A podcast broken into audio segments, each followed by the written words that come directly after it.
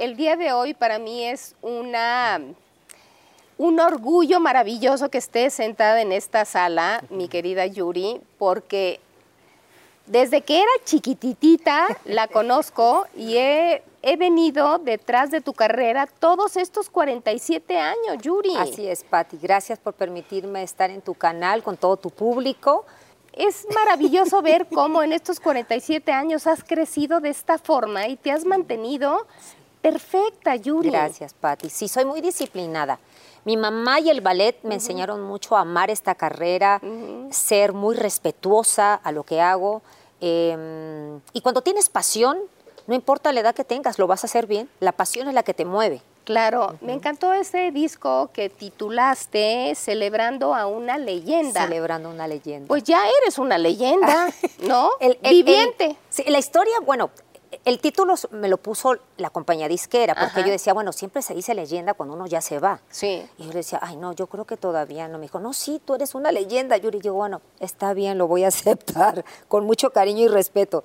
Y sí, ha sido uno de mis mejores discos, Patti, porque están muchos de mis amigos, muchas de las eh, personalidades que han crecido conmigo, nos hemos encontrado en el camino, han estado en momentos lindos, en momentos difíciles de mi vida. Y qué rico rodearse en un disco que te están festejando, rodeado de amigos. Eso es maravilloso. Sin embargo, cuando eras una niña en Veracruz, tú querías ser bailarina de ballet. Mi mundo era ballet, el ballet del ballet. Y mi mamá fue la que la que me dijo, porque claro, me dan esa beca, mi mamá siempre nos dijo a todos, a mis hermanos, a Carlos, a Yamil y a mí, si van a hacer algo, yo los apoyo, pero háganlo bien, no a medias tintas.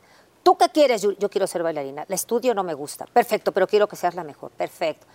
Hago eso, hago un festival, gano una beca, era dos. Una beca para el Ballet de Bellas Artes y una beca para el Ballet Bolshoi de Rusia. Y ganó la de... Y dijo, no, yo me voy a Rusia. Me voy a Rusia, mamá. 11 años. Y mi mamá dijo, ¿cómo se va a ir esta a los 11 años? ¿La voy a perder?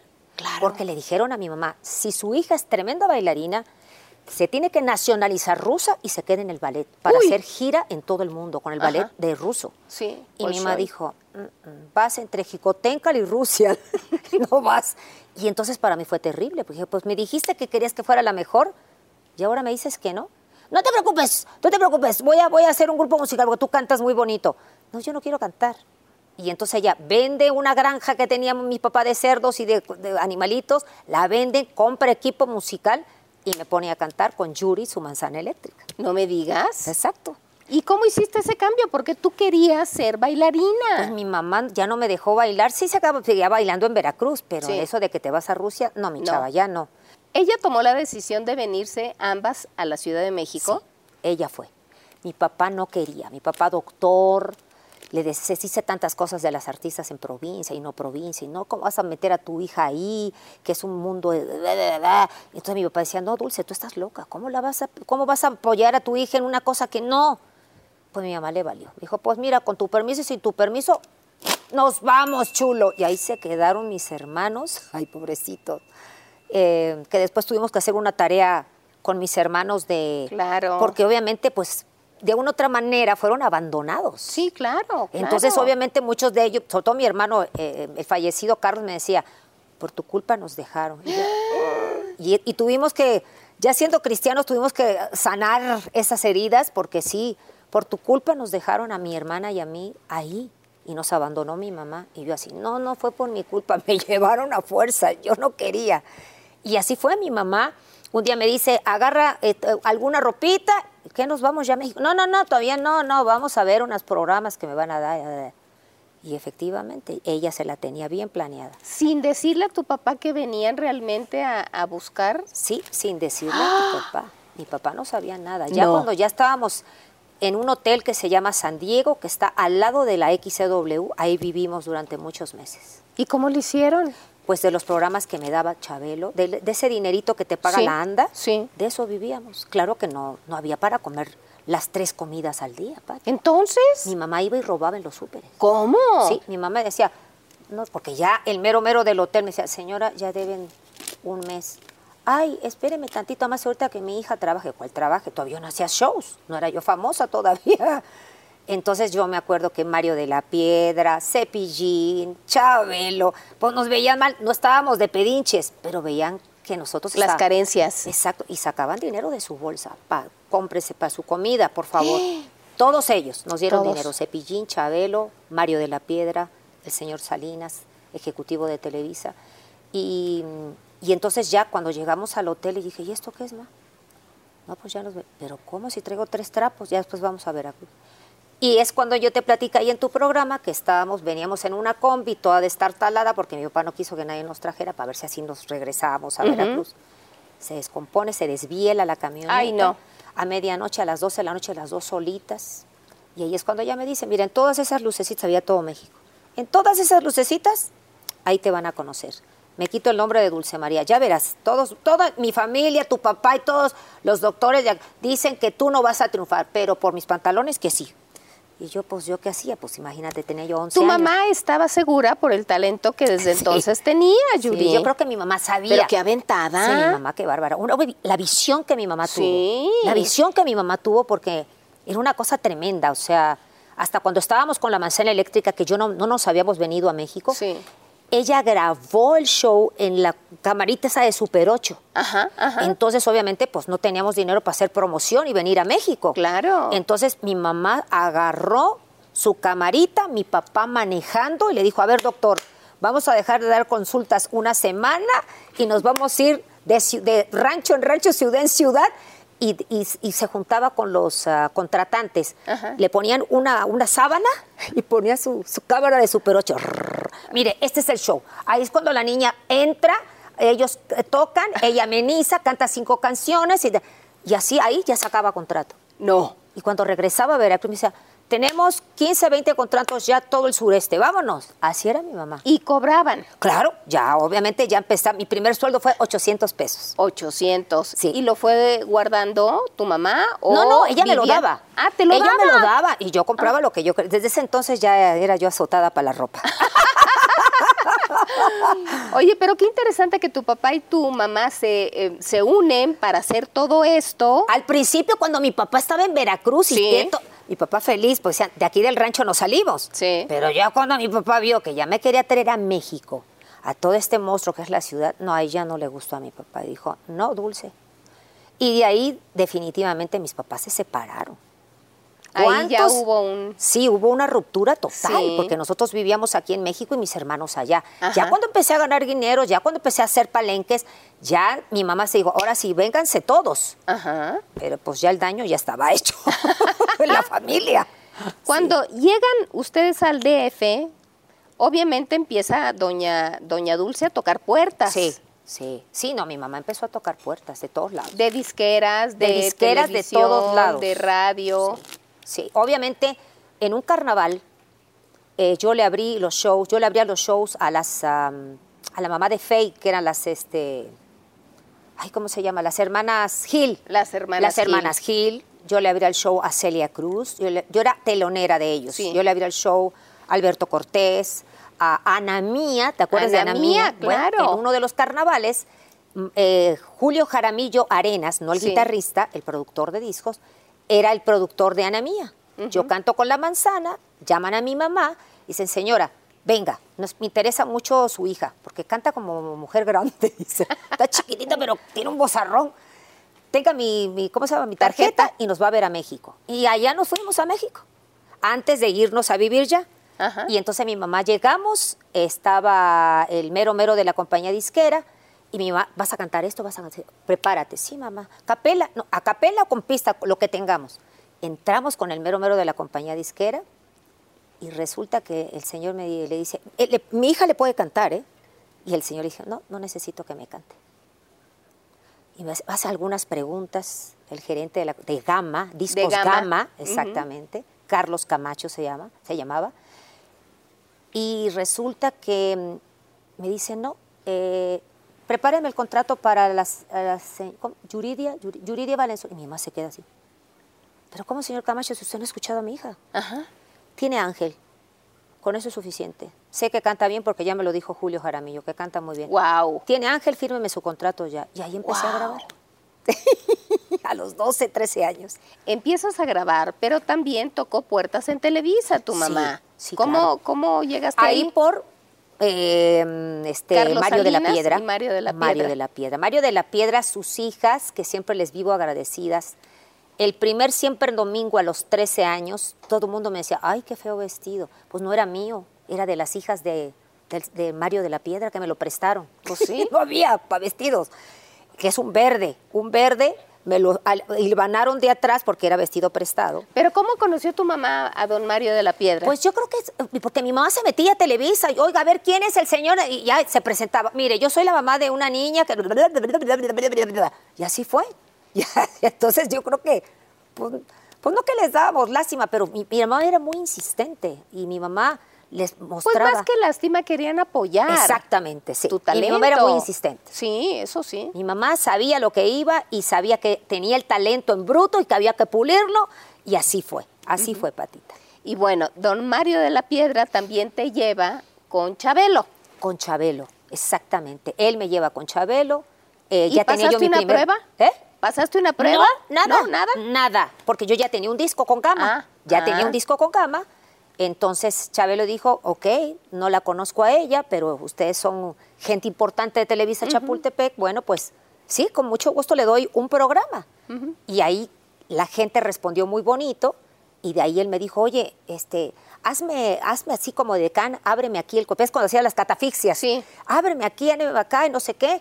Y, y podrías hacer otro programa. Ay, señor, los que usted me diga. Y así hice cuatro programas más.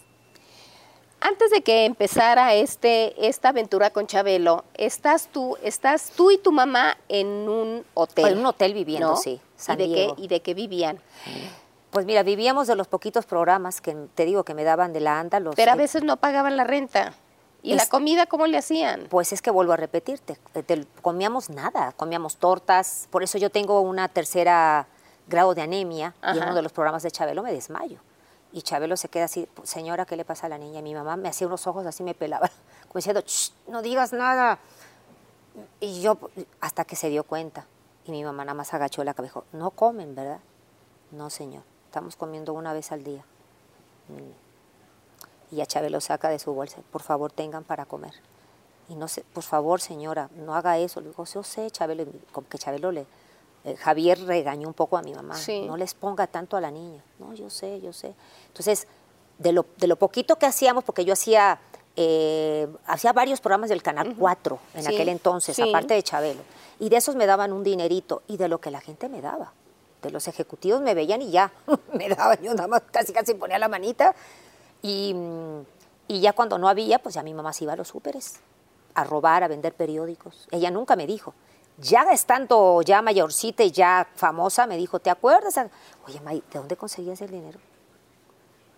Pues me iba yo, ¿y si tuvieran agarrado a un policía? No, yo ya sabía mis técnicas. ¿Y cuáles eran? Pues la técnica era de que agarraba el filete, la ca- cajita, veía en aquel entonces, pues no sé si habían cámaras, No, creo que no no, habían habían, cámaras. no. Se metía al baño del, del súper o a no sé en dónde, sacaba el filete, lo ponía en un periódico y se lo metía aquí, en la bubi. Y ya pasaba y ya. Entonces yo comíamos carne, comíamos pollo, a veces tortas, y a veces de lo que me regalaban en el, en el hotel. Fue muy duro esa parte porque yo quería regresarme. Era una camita, una camita, a donde dormíamos espalda con espalda. No era un cuarto donde habían dos camitas, era una chiquita. Una sola, una sola. individual. Exacto, individual. Entonces mi mamá, eh, a veces nos dolía mucho la espalda y me decía, mi mamá, mira, vamos a hacer una cosa. Un día tú duermes arriba y un día tú duermes abajo en la, en la alfombra, hija. Sí, está bien. Y ahí nos las campechaneamos, Pati. Sí. ¿Cuánto tiempo estuvieron así? Híjole. Pues yo creo que como unos dos años más o menos la, la pasamos bastante mal, bastante mal. Dos años, dos años. Y en ese tiempo, ¿qué hacía tu papá y qué hacían tus hermanos? Mi papá estaba de doctor Sí. en Veracruz porque él era un tremendo doctor y mis hermanos vivían de lo que mi papá recibía como doctor. Pero mi papá para no para fregar de que nos para presionarnos, Sí. no fregarnos, para presionarnos no nos mandaba dinero. O sea, no. A conmigo no cuenten. No, yo haga de que no existo.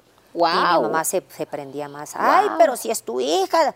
No, no quiero que mi hija sea artista. No quiero. no. Y mi papá nunca, nunca nos mandó dinero. ¿En ese tiempo regresaron en algún momento a Veracruz o no? Sí, regresábamos, pero muy poquito. Regresábamos una vez, cada dos meses, cada tres meses. Ajá. Y sí, yo pienso que la que sufrió un poquito más fue mi hermanita, porque estaba chiquita. Y ella la cuidaba una tía de nosotros. Entonces, sí, ella es como que la que le tocó vivir lo más difícil, porque mi hermano ya era un adolescente, Sí. ¿no? Eh, Carlos me llevaba un año y tantos, bueno, sí, casi adolescente, pero ella era una chiquita, mi hermana era de cinco años, Ya me- seis años cuando nos venimos a México. Estaba Uf.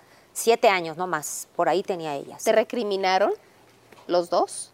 Sí, sí, mis hermanos, sobre todo mi hermano. Mi hermano siempre me, me dijo, por tu culpa no- nos abandonaron, por tu culpa yo no tuve a mi mamá. Y después yo les dije, ¿saben qué? No fue mi culpa, porque yo realmente no quería ser artista y era, era, era yo menor de edad. Yo estaba sujeta a mi mamá, y mi mamá dile que no. Oh, mi mamá era carácter. Por eso les decían mamagallo. Mi mamá siempre cargaba con una pistola, siempre. Una pistolita chiquitita en su bolsa. Se metían con su hija y me decía, me los llevo, no me importa. No me digas. Sí, mi mamá era terrible. ¿Y vivías aterrada? Ya la conocía yo, porque nada más decía yo, ay, si cuando los novios querían conmigo y que tu mamá no me deja.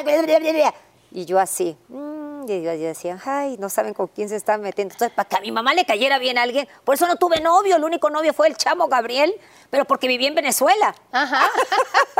Pero los noviecitos que yo tuve, Oscar Atié, este, y otros que, que- que llegaron allá a la casa a meterse, un día andaba yo de, de enamorada con, este, con Ed- Eduardo Ñáñez, Ajá. y me encantaba, y me encantaba, y me encantaba, y me hablaba, y voy a tu... No, no vengas a mi casa porque mi mamá te va a dar hasta por debajo de la...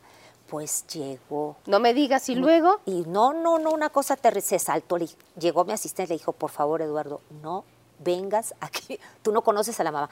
Yo tengo que hablar con su mamá porque yo quiero ser su novio, yo quiero, bien, como una muchacha bien, ir a su casa, decirle a sus papás, no, ni te atrevas, ni te atrevas porque doña Dulce se te ve encima así. Pues se voló la barda, se voló la barda y se va encontrando con mi mamá. Ya después, ya al pasar el tiempo que nos encontramos, Eduardo y yo le dije, qué bárbaro, qué atrevido eras. Dice, es que tu mamá era brava. ¿Y qué pasó en ese encuentro? En ese encuentro, pues mi mamá sí le dijo hasta su- lo que se iba a morir. Y él no le dio miedo porque Eduardo tiene su carácter también, como todos sabemos, ¿verdad?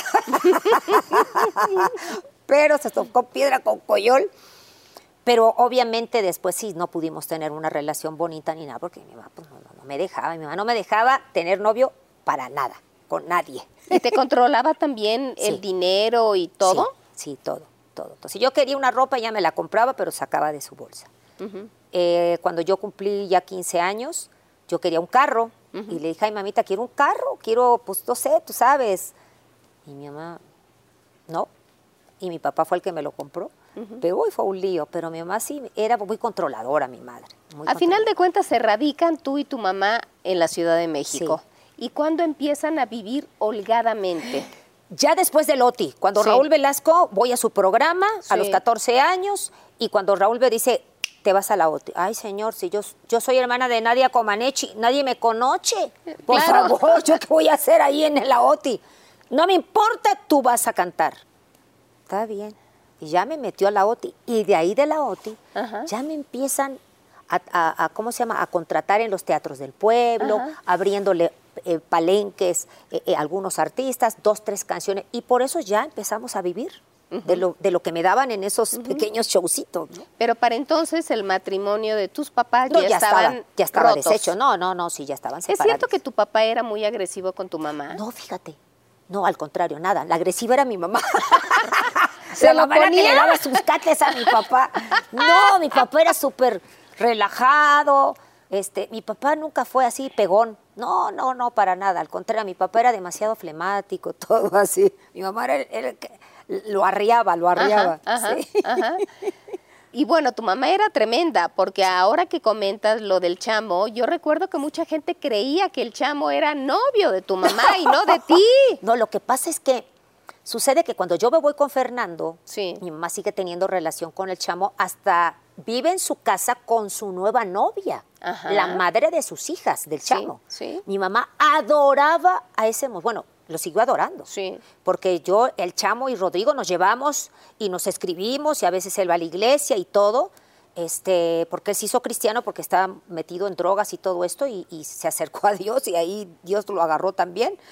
Y hablábamos de él, oye mami, ¿ya te has visto a Gabriel? Sí, yo lo veo, lo saludo, no sé qué. Y mi mamá lo empezó a manejar en aquel entonces cuando yo me fui con Fernando, pero no, mi mamá sí le gustaban los jovencitos como yo, pero no, no anduvo con el chamo porque el chamo era como su hijo, lo adoraba, o sea, Sí. Si yo hubiera seguido con el chamo, yo creo que ella estuviera feliz de que yo me hubiera casado con él. Claro, claro. lo quería mucho. Era, eh, Yo Gabriel es un buen muchacho. Recuerdo una cena, ustedes tenían una casa en Churubusco. Sí. Y recuerdo una cena que nos invitaron a Álvaro y a mí, Sí. y ahí vivía el chamo con ustedes. Exactamente. Claro. Exactamente. Entonces mi mamá en la noche así se paraba, así casi casi con la pistola. de, Cuidadito, y en la noche se pasan a los yo toda llena de, de, ¿cómo se llama? De, de espinillas. Porque yo ya quería que por lo menos me dieran un beso así. Nada, mi mamá, nada, beso en la boca y tan tan.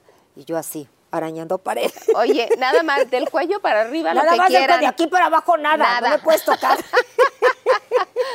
Sí. Con esta compañía de discos es cuando sacas el, el genial tema de, de El Osito Panda. Es- mira, el osito panda se hizo para una, eh, era para una, no es promoción, sino para algo hablar del aborto. Fíjate Ah, nada más. mira. Me hablan para, para mí para que sea la cantante de la canción. Y yo digo, ¿y qué tiene que ver el aborto con el Posito Panda? Pues sí. que decían, filmaron a la panda, a, a la mamá del panda, que no recuerdo esto cómo se llama, y, y el y la mamá del panda tenía togui, pero una cosa que lo abrazaba y lo hacía así, y decían, ¿cómo un animal puede amar tanto que no tiene el raciocinio que tiene un Sí, ser humano sí. y cómo nosotros los humanos podemos abortar? Entonces Sí. hicieron una campaña. Campaña. Entonces nunca se esperaron que esa campaña, la, esa canción, iba a ser un guacatazo y fueron más de dos millones de copias. Togui nació en cautiverio en el bosque de Chapultepec. Sí. Entonces ahí van todos los niños a ver al, al, al- pandita que nació en cautiverio y que obviamente la ¿Qué canción. tal? Entonces, y hasta la fecha ya, ya está- ahora sí que en los 80 cántate el panda. ¿Verdad? hasta la fecha. Como debe de ser, Sí, porque es como Cristian Castro, fuera. Gallito Feliz. Igualito, lo Igual. mismo. Lo mismo. ¿Cuándo se define Yuri como intérprete de lo que te conocemos, Yuri? Pues mira, yo pienso que después de que, mm, se puede decir, de los 19 años en adelante, que yo empiezo ya a cantar canciones más maduras. Sí. Yo te pido amor. eh, esa fue como la primera canción, estuve nominada al Grammy a los 19 años con José José y José Feliciano. No sé qué hacía yo ahí, porque yo era una chiquilla. Pero yo estuve nominada por primera vez y con esa canción me di a conocer ya como una cantante más madurita, aunque tenía 19 años. Pero ya empezaba yo, ya me caso yo con Fernando, Fernando me mete a lo de Playboy, ¿verdad? Que nunca estuve encuerada, por cierto. Este, las demás se encueraron atrás de Digamos, mí. digamos que con poca ropa. Exacto. Pero es que hay muchas que sí se encueraron. Sí. Yo no. Yo era como el pictorial, se llama el pictorial, es estar desnuda abajo, pero con telas arriba. Y de ahí ya marco la diferencia de la niña del osito panda a la mujer sensual, y de ahí ya vienen todas las demás canciones. Sin embargo, eh, ¿qué sucede cuando tú tomas la decisión literalmente de dejar a tu mamá? Ay, no, eso fue lo más terrible. A ver, pero explícame, ¿por qué te sentías, por lo que recuerdo, te sentías agobiada, te sentías controlada, Sí. te sentías usada? Sí, todo. Todo, Todo. todo, todo, sí, todo, todo. Porque yo le decía a mi mamá, mami, o sea, ustedes están pegados a mí, trabajan, de una otra vez vivían de mí. Y mis hermanos hacen lo que quieren, mi hermana, la menor, va a fiestas y a mí no me dejas ir a fiestas. O sea, estoy como encerrada, ma. No, es que tú tienes que cuidarte tu garganta, mija, porque mm, mañana, este, pues mañana vamos a un palenque y te tienes que cuidar y vamos en carro porque mi mamá no se subió a un avión nunca. Entonces sí, mi mamá me tenía muy controlada, Pati. Entonces ya, claro, llega Fernando con un colmillo así y entonces me dice, oye, ¿y tu dinero? ¿Cuál dinero? Y yo ya, ¿Y cómo se conocen? nos conocemos por un festival de radio, porque él estaba en Dinamita, en el grupo Dinamita. Grupo En un, Dinamita. en un coso de radio y ahí lo vi y lo empecé y no sé qué, y ahí nos dimos los teléfonos y chalala, chalala, y ahí empezó todo. Pero a mi mamá no le gustaba ni Fernando ni nadie. O sea, a mi mamá no. Hasta que un día yo le dije, oye, Fernando, tienes que ir a hablar con mis papás. Yo soy hecha la Pero, antigua, pero ¿cómo se veían? a escondidas. Nos veíamos, o mi hermano me ayudaba, este era el chaperón. ¿A dónde vas? Voy con mi hermano al cine. Ah, ya. Y ahí mi hermano me ayudaba, o otra gente me ayudaba, chaperón, pero ya era yo mayor de edad. Hasta que un día Fernando me abre los ojos. ¿Y tu chequera? ¿Cuál chequera? ¿Y tu dinero? ¿Cuál dinero? ¿Y tus cosas? ¿Cuáles cosas? O sea, no, yo vivo de mí. Pero si ya tienes, ya tienes 20 años, iba yo para 21. ¿Cómo que? No, yo no tengo nada, todo lo tiene mi mamá. Y ahí me abre los ojos. Me dijo, ¿pero cómo? ¿Y te dan un sueldo? No, no tengo sueldo. Pero si tú eres la que canta, sí, pero, pero ellos manejan mi dinero, mi mamá es la que maneja. Y ahí es cuando yo empiezo a decir, oye, pues sí es cierto, yo soy, soy buena hija, eh, no soy drogadicta, no soy tomadora, no me tienen que ir a sacar así borracha a los, antros. O sea, soy buena hija, obedezco en todo. ¿Por qué me tratan así? Hasta que yo hablé con mi mamá y me dijo, pues así es, así es la cosa y así va a ser. ¿Cómo le planteaste a tu mamá? Pues así, dijo, oye, ¿Tal cual? Porque yo le tenía mucho miedo a mi mamá, mucho miedo.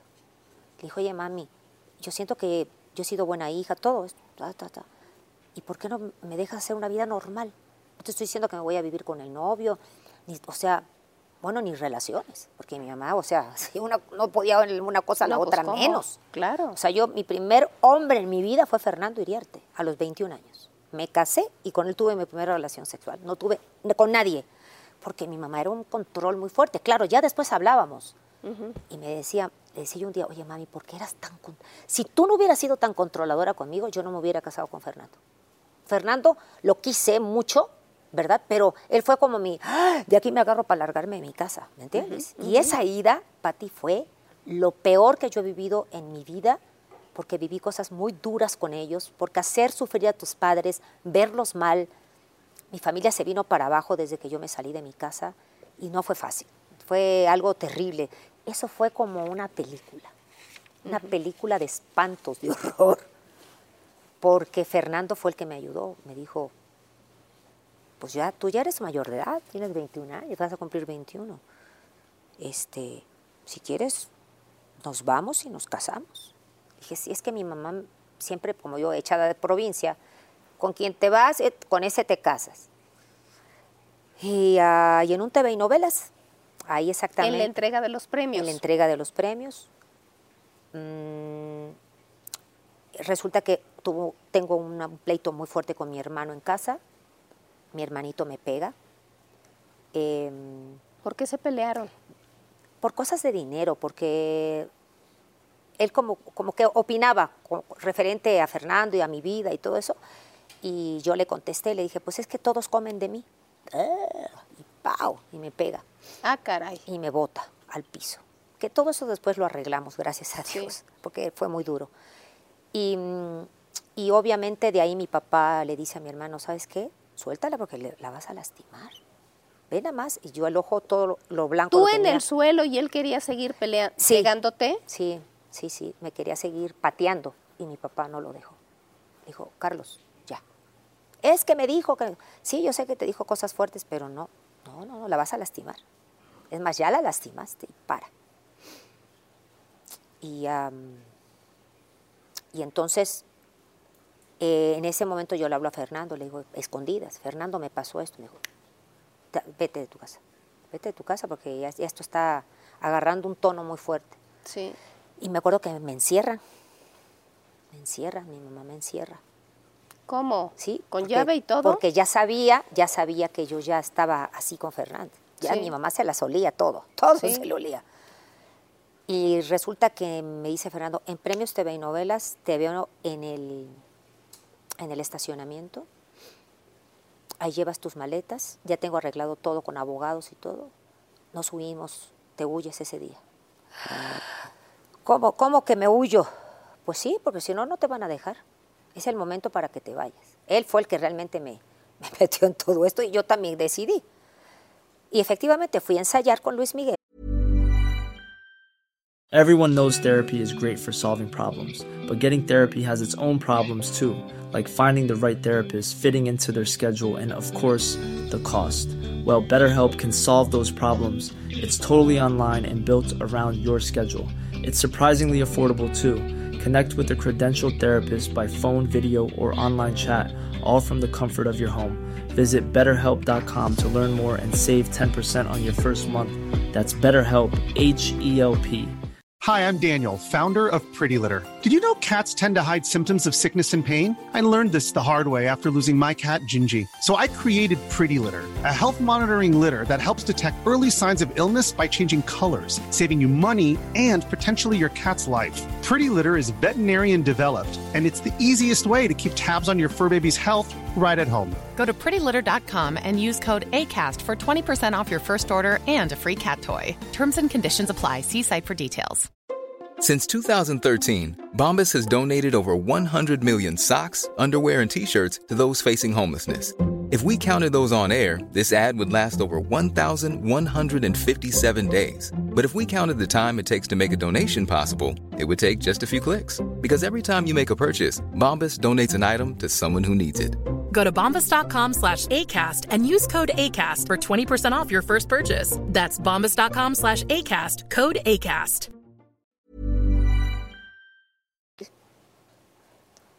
Y mi, mamá, muy inteligente, le dice a mi papá, acompáñala al ensayo. Mi mamá ya se olía.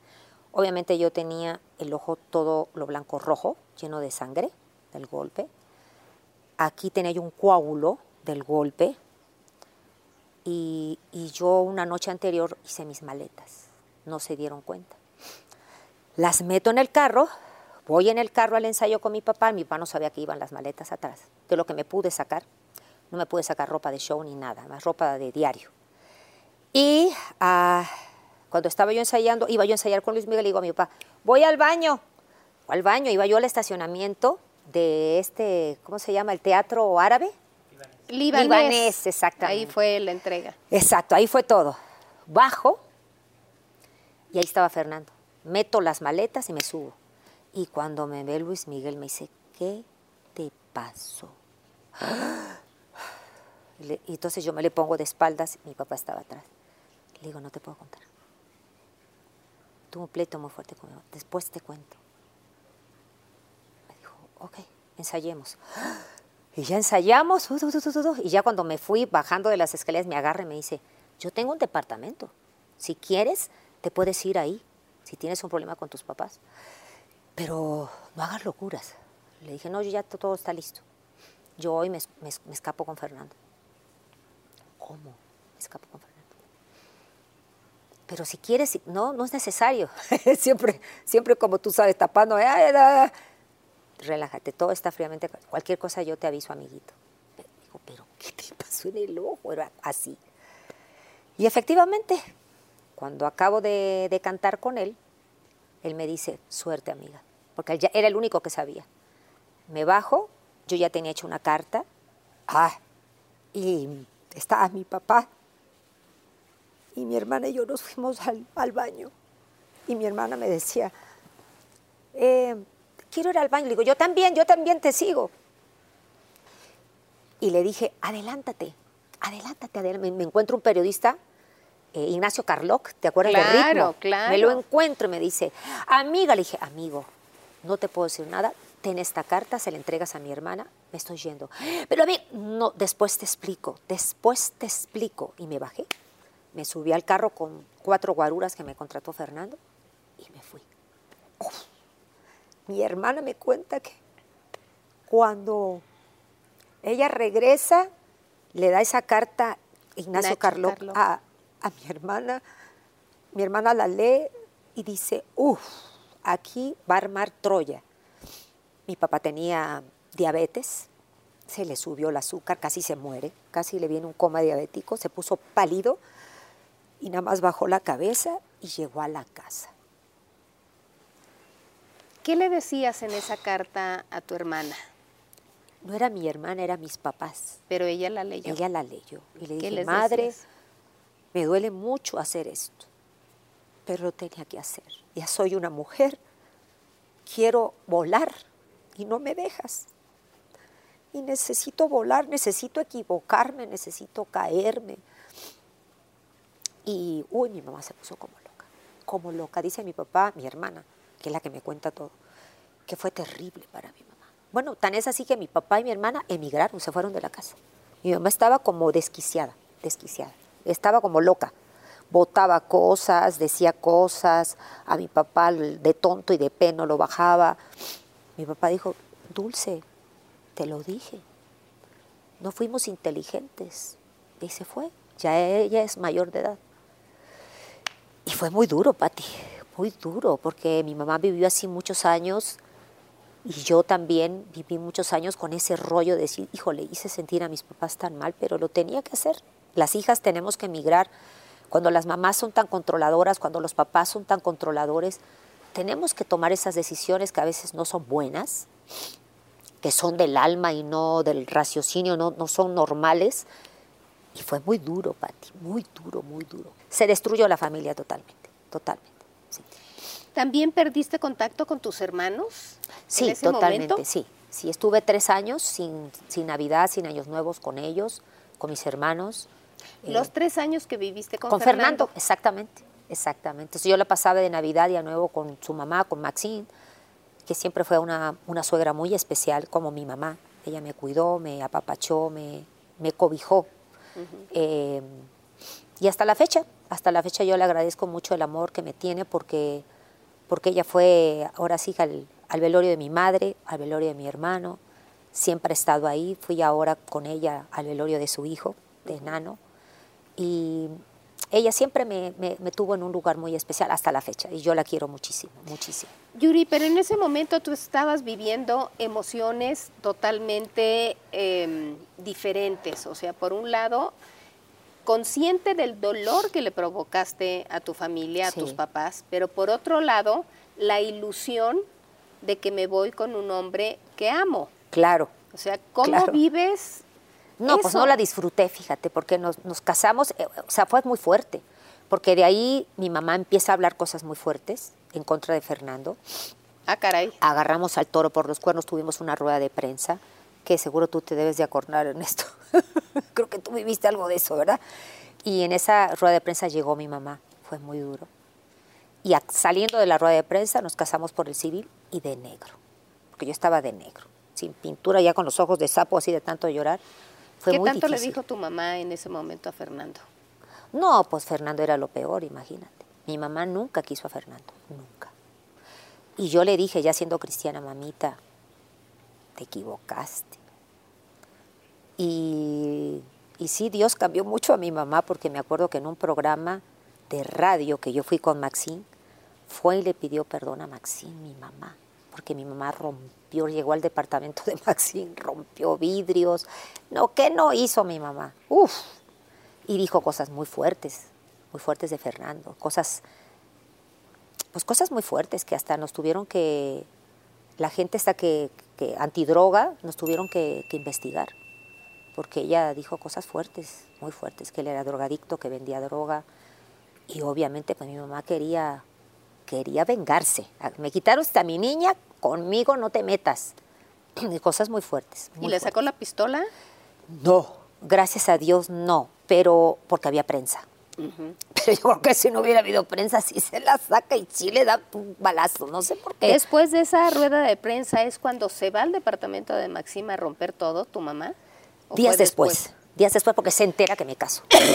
Saliendo de la rueda de prensa, Fernando ya tenía todo, me dijo, nos casamos, porque así ya no te pueden decir ya nada, aunque seas, pero es de- de- de- nos casamos. Me acuerdo que nos tardamos tanto que ya la que nos iba a casar ya estaba así toda, había tomado unas copas, se estaba encopetada. Es que estamos- Yo dije, qué boda tan horrorosa tan espantosa, o sea, no, horrible, yo con los ojos de, de negro, ya todo el mundo borracho, ya llegamos tarde, no, una cosa Yo no. ¿Eh? Yo no. No, tú no, no, pero tú fuiste a la boda de la iglesia, Pati. Ajá. No, yo, yo te decía, una, esta La boda, civil. La civil, ahí eh, nada más éramos 10 personas y tantas, tú fuiste allá cuando ya estaba yo en la casa. En la casa. En la casa del, del desierto, Del desierto. allá donde todo estaba más relajado. Y ves que mi mamá no fue, No, nada más fue mi papá. no. ¿Cuánto tiempo mucho- duraste casada con Fernando? Tres años y medio, creo, si no me equivoco, tres años y medio. Pero de alguna forma pasaste de un control a otro Ay, control. sí, total, total. Porque él se volvió tu manager, Sí. él tomaba las decisiones de Sí. qué hacías, qué no hacías. Sí, total. Entonces ya ahí no supimos diferenciar el esposo al manager. Yo por eso siempre digo que los esposos no deben de ser managers. Si no, pregúntale a todo, bueno, tú lo sabes, a todas las que los esposos han sido managers, acaban divorciadas. Sí. Yo por eso mi esposo, por eso tengo 28 años de casada con él, porque él no es mi manager, él es mi esposo. Y nada más. Él me da opiniones, yo le pido opinión de mi carrera, él se mete, en cosas no se mete. A- Equivócate tú sola, si me pides opinión, yo aquí estoy.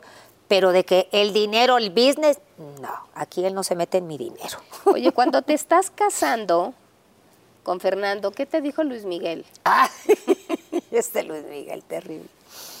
Me acuerdo que sube, estaba, ve que todo estaba en el, en la- en el jardín. Ajá. Sube a la cocina, yo ya iba pasando a la cocina, ya vestida y todo el rollo, y me dice, ven que quiero hablar contigo. ¿Qué pasó? Si quieres, puedes ir a buscar cigarros y yo te apoyo y te pelas. ¿Estás segura que quieres a Fernando? Le dije, pues yo no sé si lo quiero, pero pues sí, siento como que, como que lo quiero. Dice, ¿no será que te, te estás agarrando de Fernando para salirte de tu casa? Dije, ay, amigo, pues no sé. Pero todo fue así como muy rápido. Pero bueno, tú nada más me haces así y eso quiere decir que, que vamos por los cigarros. Yo te acompaño y, y yo te ayudo y nos pelamos. Le dije, bueno, está bien. Pero no, ya estaba clara que yo me quería casar con Fernando. Durante esos cuatro años tú te das cuenta de que no era lo que tú querías. Sí, no, no. No, mi mamá tenía toda la razón. No era la persona que yo quería, que ella quería y que yo necesitaba en ese momento. Y aparte estaba yo muy chamaca, tenía yo 21 años, Muy nada niña. vivida. O sea, no, no, no. Y aparte Fernando, pues sí, era un estupendo manager, muy buen manager. Llevó a mi carrera a otro nivel, definitivamente, lo que es el César al Sí. César. Eh, después muchas eh, artistas lo buscaron cuando, cuando me divorcié porque él es, era Sí. un buen manager, no sé ahora, pero, pero no, ya no éramos esposos, ya no éramos esposos. Ya hubo infidelidades y ya yo De- decidí. de las dos partes? De las dos partes. Primero de esa parte y después yo ya dije, "Ay, ya, ya vámonos, ya esto ya no funcionó, vámonos para su casa. Y de ahí yo fue la que le dije, le dije, ¿sabes qué? Ya no, porque encontré unos, lo vi, lo vi bajar con, con una actriz muy famosa. ¿En tu casa? No, no, no, Ah. baja- iba, yo, iba yo al desierto Ajá. y él venía bajando con el señor Toño Berumen, este, y lo vi bajando y estaba besándose con esta actriz. Em, y ahí cuando yo dije, no, ya, se acabó, ya. Y ya en la noche, bueno, al otro día me fui con un abogado, le dije, mire, yo ya quiero divorciarme, bla, bla, bla, bla, bla. Sí, está bien, le ayudo, no, no, vienes separados, vienes separados, no hay problema, pum, pum. Y le dije, Fernando, yo me quiero divorciar, ya, yo creo que tú ya, ya tú y yo ya no somos de esposos, nada, nada que ver. Pero te puedo seguir manejando, no. A mí nada, nada de que el mismo marido me maneja, nada, nada. Yo, yo no, no, no, no, no puedo. No, olvídate, ya, esto se acabó y se acabó. ¿Puedes ir a firmar el divorcio? Me dijo, sí. Y lo firmó así de sencillo, pum. Y ahí terminó todo. Y yo Él lo hizo volví las a ver. maletas, se salió de la casa, te quedaste en la Sí, casa. yo me quedé en la casa grande, sí, porque esa era mi casa. Y fíjate qué cosa, porque esa casa fue de su papá. Sí, ahí nació Fernando. Ahí nació ¿Y su Fernando. ¿Quién iba a decir eso? Sí. en esa casota. Y yo me quedé en mi casa, exactamente. Pero sí fue muy duro. Un divorcio es muy fuerte. Claro. Eh, una ida de casa, como yo me fui hacia la mala, también fue muy fuerte para mí. Eh, fue muy duro no ver a mis padres tres años porque yo, yo tenía mamitis. Hay hijas que tienen mamitis o mamás que tienen hijitis. Y yo creo que eso, a la- todo lo- el, lo- el exceso es malo. Yo dormía con mi mamá a los 21 años. Sí, sí, señora, sí, sí, tienes razón lo que está diciendo. Es too much. Porque yo tenía mamitis. Entonces, imagínate separarnos. Es- es- hay hijas o hijos que se almatizan con los Sí, papás sí. Se almatizan y a veces hasta se enamoran, no sexualmente, ¿verdad? Pero hay un enamoramiento ahí de que yo contigo hasta el fin del mundo. Y es una dependencia enorme. Totalmente. Y eso es malo a la larga, Pati. Enfermiza. Enfermiza. Y así yo estaba con mi mamá. Entonces, imagínate. No, no, o sea, yo los, los primeros meses con Fernando no disfrutaba nada. Me, me empecé a alcoholizar para olvidar. Alcoholizar y alcoholizar. Y tomaba yo diario, diario, diario, porque no, no hice lo correcto y definitivamente hice sufrir a mi mamá y yo no fui feliz. No fui feliz. Y a final de cuentas, eh, el hecho de que tomaras todos los días era para tranquilizarte. Sí, para tranquilizar. Un poco sí, en paz. Sí, ¿no? total, porque era una cosa que yo lloraba desde que amanecía hasta yo pensaba en ellos, pensaba en mi mamá, todo lo que me platicaba mi hermana que mi mamá estaba pasando. No, era una cosa terrible. ¿No intentaste comunicarte con ella para nada? Sí, pero no sé, sabía que mi mamá no me la iba a perdonar en ese momento. En ese momento. Hasta que ya después, a los tres años, yo dije, no, ya. Y le mandé un ramo de flor. Le dije, yo creo que ya, es- ya es bueno de que tú y yo hablemos, nos disculpemos y ya. Pero ya divorciada. Ya divorciada, claro. Ya estaba yo divorciada. Sí, sí, sí, sí. sí. ¿Y cómo Y sí, fue me ese- perdonó y todo y ya Pero ese encuentro, ¿cómo fue? yo le mandé un ramo de flores. Y después ella me mandó otro. Y de ahí nos vimos y ya nos abrazamos y, y yo le pedí perdón. Le dije, madre, perdóname. Porque el- las mamás tenemos ese, esas antenas Sí. que a veces los hijos, ay, esta está que exagerada, ay, es que de veras te vas a-". Eh, las mamás, Dios les dio esas antenas por algo. Usted hágale caso a su mamá. Aunque a veces usted vea, ay, que ve moros con trinchetes. No, no ve moros con trinchetes. Ellas tienen un sexto sentido que nosotros, cuando somos do- adolescentes, no tenemos. Y en todo le atinó.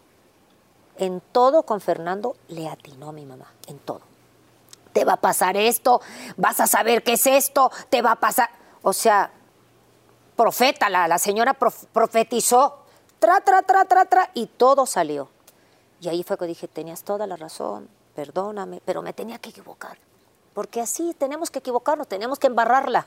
Sí, familia, claro, y tropezarte para levantarte. Entonces sí, sí, definitivamente, ya la pensé de nuevo. eh, cuando me vuelva yo a casar, voy a ver. No, pues sí, ya le pensé y, a- y le atiné. Ahora sí le atiné. Pero luego de que tomas tú la rienda de tu carrera, ¿volviste a trabajar con tu mamá o no? No, ya nunca más. No, nunca más. Tomaste la decisión que te manejara otra persona. Exactamente, otra persona, sí. ¿Y qué pasó con la tendencia a alcoholizarte todos Pues los mira, días? ¿Aumentó? obviamente, por eso hice un, un, un disco que se llamaba Soy Libre. Y ahí fue donde me descargué. O sea, lo que nunca pude hacer en mi casa, lo hice en ese momento, de los 25 años. Yo me caso a los 21, 22, 23, casi 24. A los 25 saco este, este disco, Soy Libre, con todo el rollo madonesco. Y de ahí dije, nadie China me libre. para. Jabón que no se gasta. y de ahí le di vuelo a la hilacha. Vuelo a la hasta los 30. De alcoholizarme, de meterme con hombres casados, de acostarme con quien yo quería, levantarme con quien yo quería, eh, de- de- y hacer lo que nunca me dejaron hacer. Por eso es importante que a veces los papás soltemos un poquito. Estemos con el ojo ahí, pero soltemos, porque si está guardado, guardado, guardado, sales al mundo y dices, no, yo me como al mundo. Y no, el mundo me comió. y sí, yo no tenía freno. Yo decía, aquel me gusta, tráigame. Aquel también. Pero es casado. No me importa, pero no capado. Y no sé qué. Y vámonos, ti con tu voy. Y yo ya estaba, pero sí que me valía. Me valía todo. Todo me valía. Sí, no. La pasé mal. La pasé mal, familia, porque dicen por ahí, ¿verdad?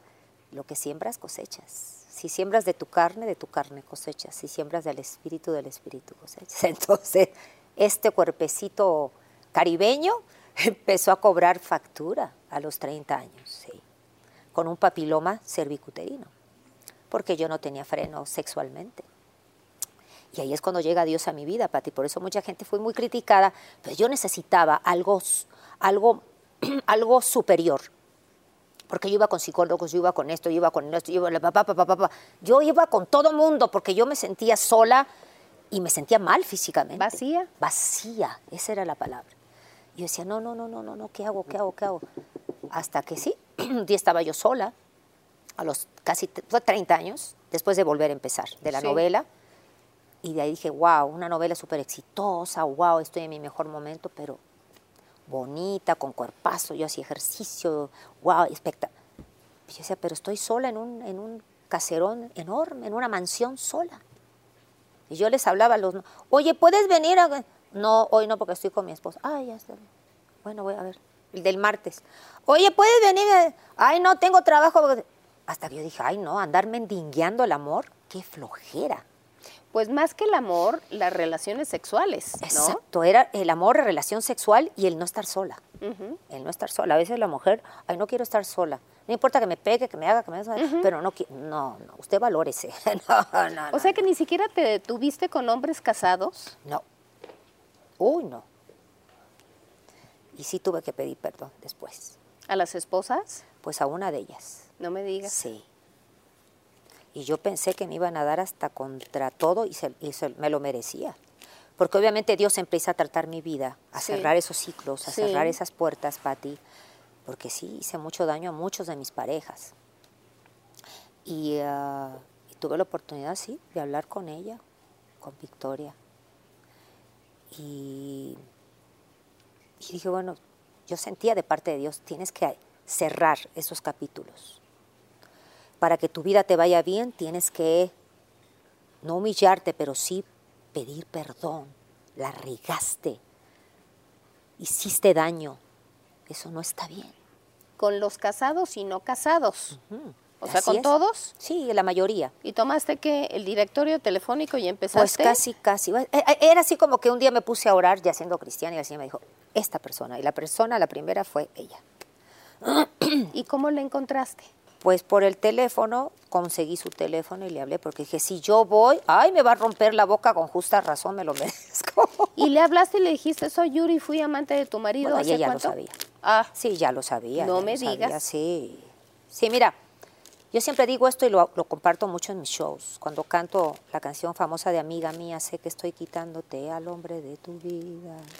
Esa canción llegó justo en el momento y dije, wow, qué bárbara, me hicieron esa canción. Porque uno Y no pues se da sí, cuenta, Pati, el claro. daño que uno hace. claro, claro. Hasta que estás consciente, Dios llegó a mi vida y Dios quitó toda la porquería que yo tenía, la popó que yo tenía en la cabeza. Y dije, ¿qué hice? ¿Por qué? O sea, ¿qué necesidad? Tres niñas ahí sufriendo por su papá, que sabían que andaba con esta señora. O sea, ¿cómo? O sea, no, no, no, no, no, no, no, no, no. Y sí, y le hablé y le dije, sé que te hice daño, dime lo que quieras, haz lo que quieras, te escucho. y ella me dijo, pues mira, te disculpo, porque veo que eres otra Yuri, que Dios ha cambiado a esa mujer que yo conocí antes. Pero quiero que me digas, ¿por qué, por qué ese cambio tan radical? Y yo le dije, bueno, porque Dios vive en mi corazón y, y Dios está poniendo, está limpiando mi vida para que no tenga yo más consecuencias. Me dijo, me gustaría, sé que tienes unas reuniones en tu casa de Biblia, me gustaría ir a conocer la palabra de Dios. Y la mandé a buscar con mi chofer y aceptó. Y fue a tu casa. Y fue a mi casa. Y ahí le volví a pedir perdón, le dije, perdóname, no sabía lo que hacía. Discúlpame, por favor, necesito escuchar que me perdonas. Y ella me dijo, sí, sí te perdono. No somos amigas, obviamente, eh, pero la última vez que la vi en Veracruz nos abrazamos, tomamos un cafecito, este, y creo que Dios es tan bueno y tan lindo que después de mucho tiempo, creo, espero que así sea Victoria, me estés viendo, que creo que ella volvió otra vez con él, después de muchos años. Esperemos que así sea, porque yo siento que ella siempre, siempre quiso a este chico, a este personaje. Oye, Yuri, en, en el momento en que tú te das cuenta de que tu vida es vacía, que no te lleva a ningún lado todo lo que hiciste, supongo que te llenaste de arrepentimiento. Sí, total. Contigo misma. Sí, total, Patti. Yo estaba en una búsqueda tan tremenda de Dios. Por eso a veces el público ve esa parte del artista que, wow, todo es bonito. Sí. Los aviones privados, la ropa, la belleza, el aplauso, la fama, todo. Pero no ven la parte oculta. Y entiendo, no juzgo a mis compañeros, porque yo he sido valiente y, y yo platico mis vivencias para edificar, no para que me tengan lástima, ni para que me levanten y me pongan en un altar. No necesito que me pongan en un altar, yo sé quién soy.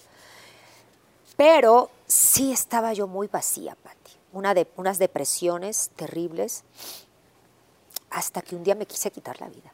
Ah, caray. Sí, me quise suicidar. Escuché una voz que me decía, mira, estás bonita, tienes 30 años, tienes una casota, tienes mucho dinero, tienes todo lo que toda la gente quisiera tener. pero no tienes paz. No eres feliz, vives sola. No tienes una familia, no tienes hijos. ¿De qué te sirve? Esa voz que me que todos los días ahí, ahí estaba, ahí estaba, ahí estaba, ahí estaba. Y decía, sí, es real. Y hasta que dije, bueno, yo creo que lo mejor es quitarme la vida. ¿Y qué hiciste, Yuri? Entonces, recuerdo que yo tenía un ventanal muy grande en la casa del desierto y, ah, y dije, mira, si yo me tiro por, ese, por este balcón, por este ventanal, me voy a dar muy duro y me voy a, me voy a matar. Y ahí fue donde empecé a... Dije, me voy a ir más para atrás porque yo sé que entre más para atrás va a ser más fuerte y voy a acabar rápido con mi vida. Estaba yo sola en mi casa. Y, y, cuando yo iba corriendo, hace cuenta que me sentí yo como la mujer biónica, y escucho una voz muy audible, que no, no me espanté, sino que me dio paz, pero como que me, como que me choqueó. Me dijo, no te quites la vida, no te la quites, porque no vas a ir conmigo. Y yo me quedé y dije, ay, Danita, ¿quién me está hablando? Y ahí fue cuando yo frené, frené, frené, toda la pata raspada, toda la cabeza, pero no me morí, gracias a Dios. ¿No te aventaste? No me aventé, exactamente. Y ahí es cuando yo caí al piso así, así, así, y empecé a gritarle a Dios, a quejarme. Tú dicen que tú existes, pero yo no te siento, no te escucho, no te veo, no soy feliz. Tú dicen que tú reviviste un muerto, que se llamó Lázaro. Yo estoy muerta por dentro, revíveme porque yo así no puedo vivir. Tengo todo, pero no tengo nada, no tengo una familia, ni me llevo bien con mis papás, ni me llevo bien con mis hermanos. Tengo un público que me ama, pero cuando yo salgo de los escenarios, soy una mujer sola, que me alcoholizo y a veces amanezco hasta con tipos que no sé quiénes son. Eso no es vida.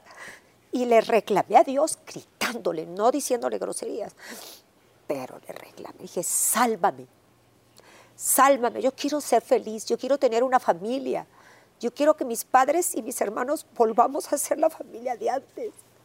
Por favor, si tú existes, ayúdame y hazte visible en mi vida.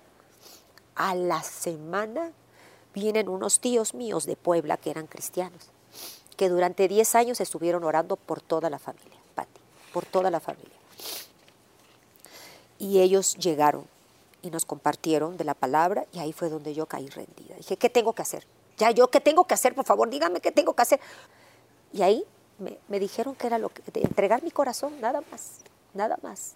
Por eso me fui al otro extremo, ¿me entiendes, Patti? Porque al principio sí me exageré la nota y yo quería convertir a todo el mundo y darle de bibliazos a todo el mundo. Porque yo sentía una paz, cero alcohol y soy feliz. Ya tengo a mi familia, después hicimos una Navidad, después de años. Mi mamá, mis hermanos, ya todos cristianos. Y fue la Navidad más hermosa que hemos tenido, sin pelear, amándonos, pidiéndonos perdón, Pati, riéndonos. La, la Navidad que nunca tuve con ellos. Y ahí fue cuando yo vi, mi hermano dejó las drogas, mi hermana dejó las drogas, como que Dios todo lo compuso. Por eso yo a veces soy un poco exagerada y hablo mucho de Dios y les pido perdón si los inquieto, pero no puedo agradecerle a nadie más, más que a Él, que yo soy otra persona. Yo dije, no, yo tengo que ser feliz y acomodé lugar y qué es lo que tenga yo que hacer, lo voy a hacer. Por eso yo me retiré esos cinco años de la carrera. Yo tenía que reencontrarme con Yuridia, la mujer. ¿Y esos cinco años qué hiciste? Uy, Pati, ¿qué no hice? Pedirle perdón a un montón de gente, eso, eso te sana mucho el alma. ¿Cómo no? Muchísimo. Quitarte todas esas cargas de el, el perdón te libera. El perdón liberas a la persona y te liberas tú. Es una cosa increíble. ¿Y lo primero fue a tus papás y a tus hermanos? Sí, sí, primero fue a ellos. Ah, sí, lo senté. Uy, eso fue terrible. Nunca más lo volví a hacer. Nunca más, porque un día les dije, terapia, terapia. Y yo bien valiente, bien cristiana, bien acá, ¿no? Y entonces le dije, a ver, mami, necesito que vengas. Y dice, sí, hija, ¿para qué? Es una terapia, terapia de un ejercicio de perdón. Que no. Allá va mi mamá. Mamita, a ver, cuéntame, ¿qué es lo que yo te he hecho daño? Necesito liberarme de eso. Eso, mi mamá era... Y no paraba. dije, todo eso yo te he hecho, gracias, Pati. Todo hecho... Sí, mi hijita. Ay, santo, yo pensé que era esto y esto. No, es esto, esto y esto. Oh, y ahí sané. Y de allá mis hermanos. Ay, padre. Es que también hay un elemento, Yuri, que tú no lo vas a comentar, pero en una familia cuando se da un talento fuera de serie como tú, pues obviamente, Sí, entre otras cosas, creas mucha envidia. Totalmente. Y a lo mejor tus hermanos no se dieron cuenta. Eh, sí. No, y aparte mi mamá era muy, o sea, yo era su princesa. Yo era su- Claro. es que Yuri, es que ustedes nunca van a ser como Yuri, es que ustedes no obedecen como Yuri, es que yo, entonces mis hermanos decían, oye, ya chole con esta vieja. Sí, Es tu hermana, claro. no, no, no es mi hermana. Y tenían toda la razón. Claro. ¿Me entiendes? Porque a veces los Claro. papás, ok, existe el hijo desobediente, el descarriado, el buena onda, el que le vale y el hijo santo. Sí, claro, claro. Nadie me lo toca. Pues yo era la santa de la, de la casa, entonces, obvio, pues mis hermanos decían, ya, ya. Bueno, yo un día hablé con mi hermana y un día mi hermana me lo dijo, yo te odié, yo quería que te murieras. ¡Ay, no me digas eso, Yamili! Sí, pero bueno, ya sé, ya Dios cambió mi vida, ya, ya te amo, ya te, te- te- te- te disculpé, sé que tú, ya hablamos. Y dije, ay, qué bueno, gracias a Dios. Ahora tengo una amistad hermosa con mi hermana y con mi hermano también antes de morir y con mi madre y con mi padre igual. Los pude enterrar tranquilos. Limpié todo eso, Patti, porque eso también le pedí perdón a mi papá. Mi papá hincado me pidió perdón. Hija, nunca, papi, tú nunca tuviste carácter. Siempre permitiste que me hiciera lo que quisiera, nunca te sentí como papá. Y mi, mi papá estaba así, ay, hija, bueno, hasta hincado, se hincó, perdóname, hija. Y a los meses se murió mi papá. O sea, yo me puse a cuentas con todos. Con todos. Y de verdad, se lo digo a tu público, pónganse a cuentas, porque ah, no se va, ah, está, está bien, no sabemos, mañana quit y ya estás ¿Cómo le pasó a alguien tu hermano? ¿Que lo atropellaron? ¿Y ahí quedó? Exactamente. ¿Un hombre joven? Un hombre, 51 años, Sí, imagínate. sí. Y varias veces yo le dije, porque ellos también tuvieron sus cositas, como todas las familias, ¿verdad? Sí. Y yo le dije, Carlos, Carlos, acuérdate, a- a- hermano, ponte a cuentas con mi papá, porque mi papá fue muy duro con él, muy duro con mi papá, fue duro con mi hermano. Y no, nunca se puso a cuentas. Y Pau, que se, se- mi papá se muere primero, y yo le dije, ¿qué pasó? Y de ahí, pum, se muere él. Y dices, Qué "Ay, Padre increíble. Santo, así que eso hay que, hay que trabajar. Since 2013, Bombas has donated over 100 million socks, underwear, and t shirts to those facing homelessness. If we counted those on air, this ad would last over 1,157 days. But if we counted the time it takes to make a donation possible, it would take just a few clicks. Because every time you make a purchase, Bombas donates an item to someone who needs it. Go to bombas.com slash ACAST and use code ACAST for 20% off your first purchase. That's bombas.com slash ACAST, code ACAST. Everyone knows therapy is great for solving problems, but getting therapy has its own problems too, like finding the right therapist, fitting into their schedule, and of course, the cost. Well, BetterHelp can solve those problems. It's totally online and built around your schedule. It's surprisingly affordable too. Connect with a credentialed therapist by phone, video, or online chat, all from the comfort of your home. Visit betterhelp.com to learn more and save 10% on your first month. That's BetterHelp, H E L P.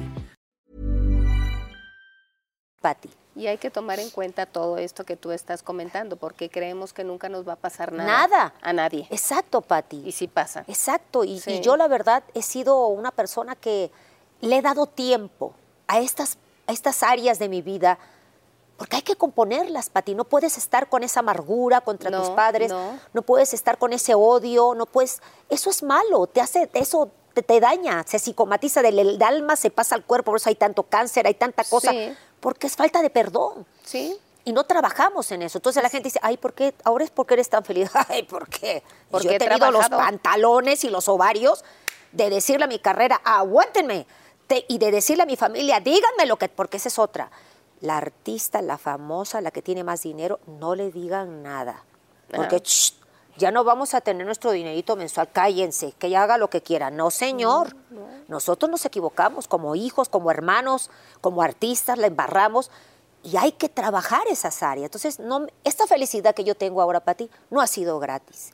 Yo me he dado mi tiempo para trabajar área, por eso esos cinco años trabajé la- el área de la familia, el área de las, de las maldiciones generacionales que uno viene trayendo desde los bisabuelos, ¿me entiendes? Trabajar esas áreas, trabajar ahora con mi hija, decir, no voy a repetir las cosas que hizo mi mamá conmigo, con mi hija, porque uno dice, ay, es que mi mamá. ay", ¿Y saben qué? Caes en lo mismo. Cae en lo mismo. En lo que tú juzgas, te conviertes.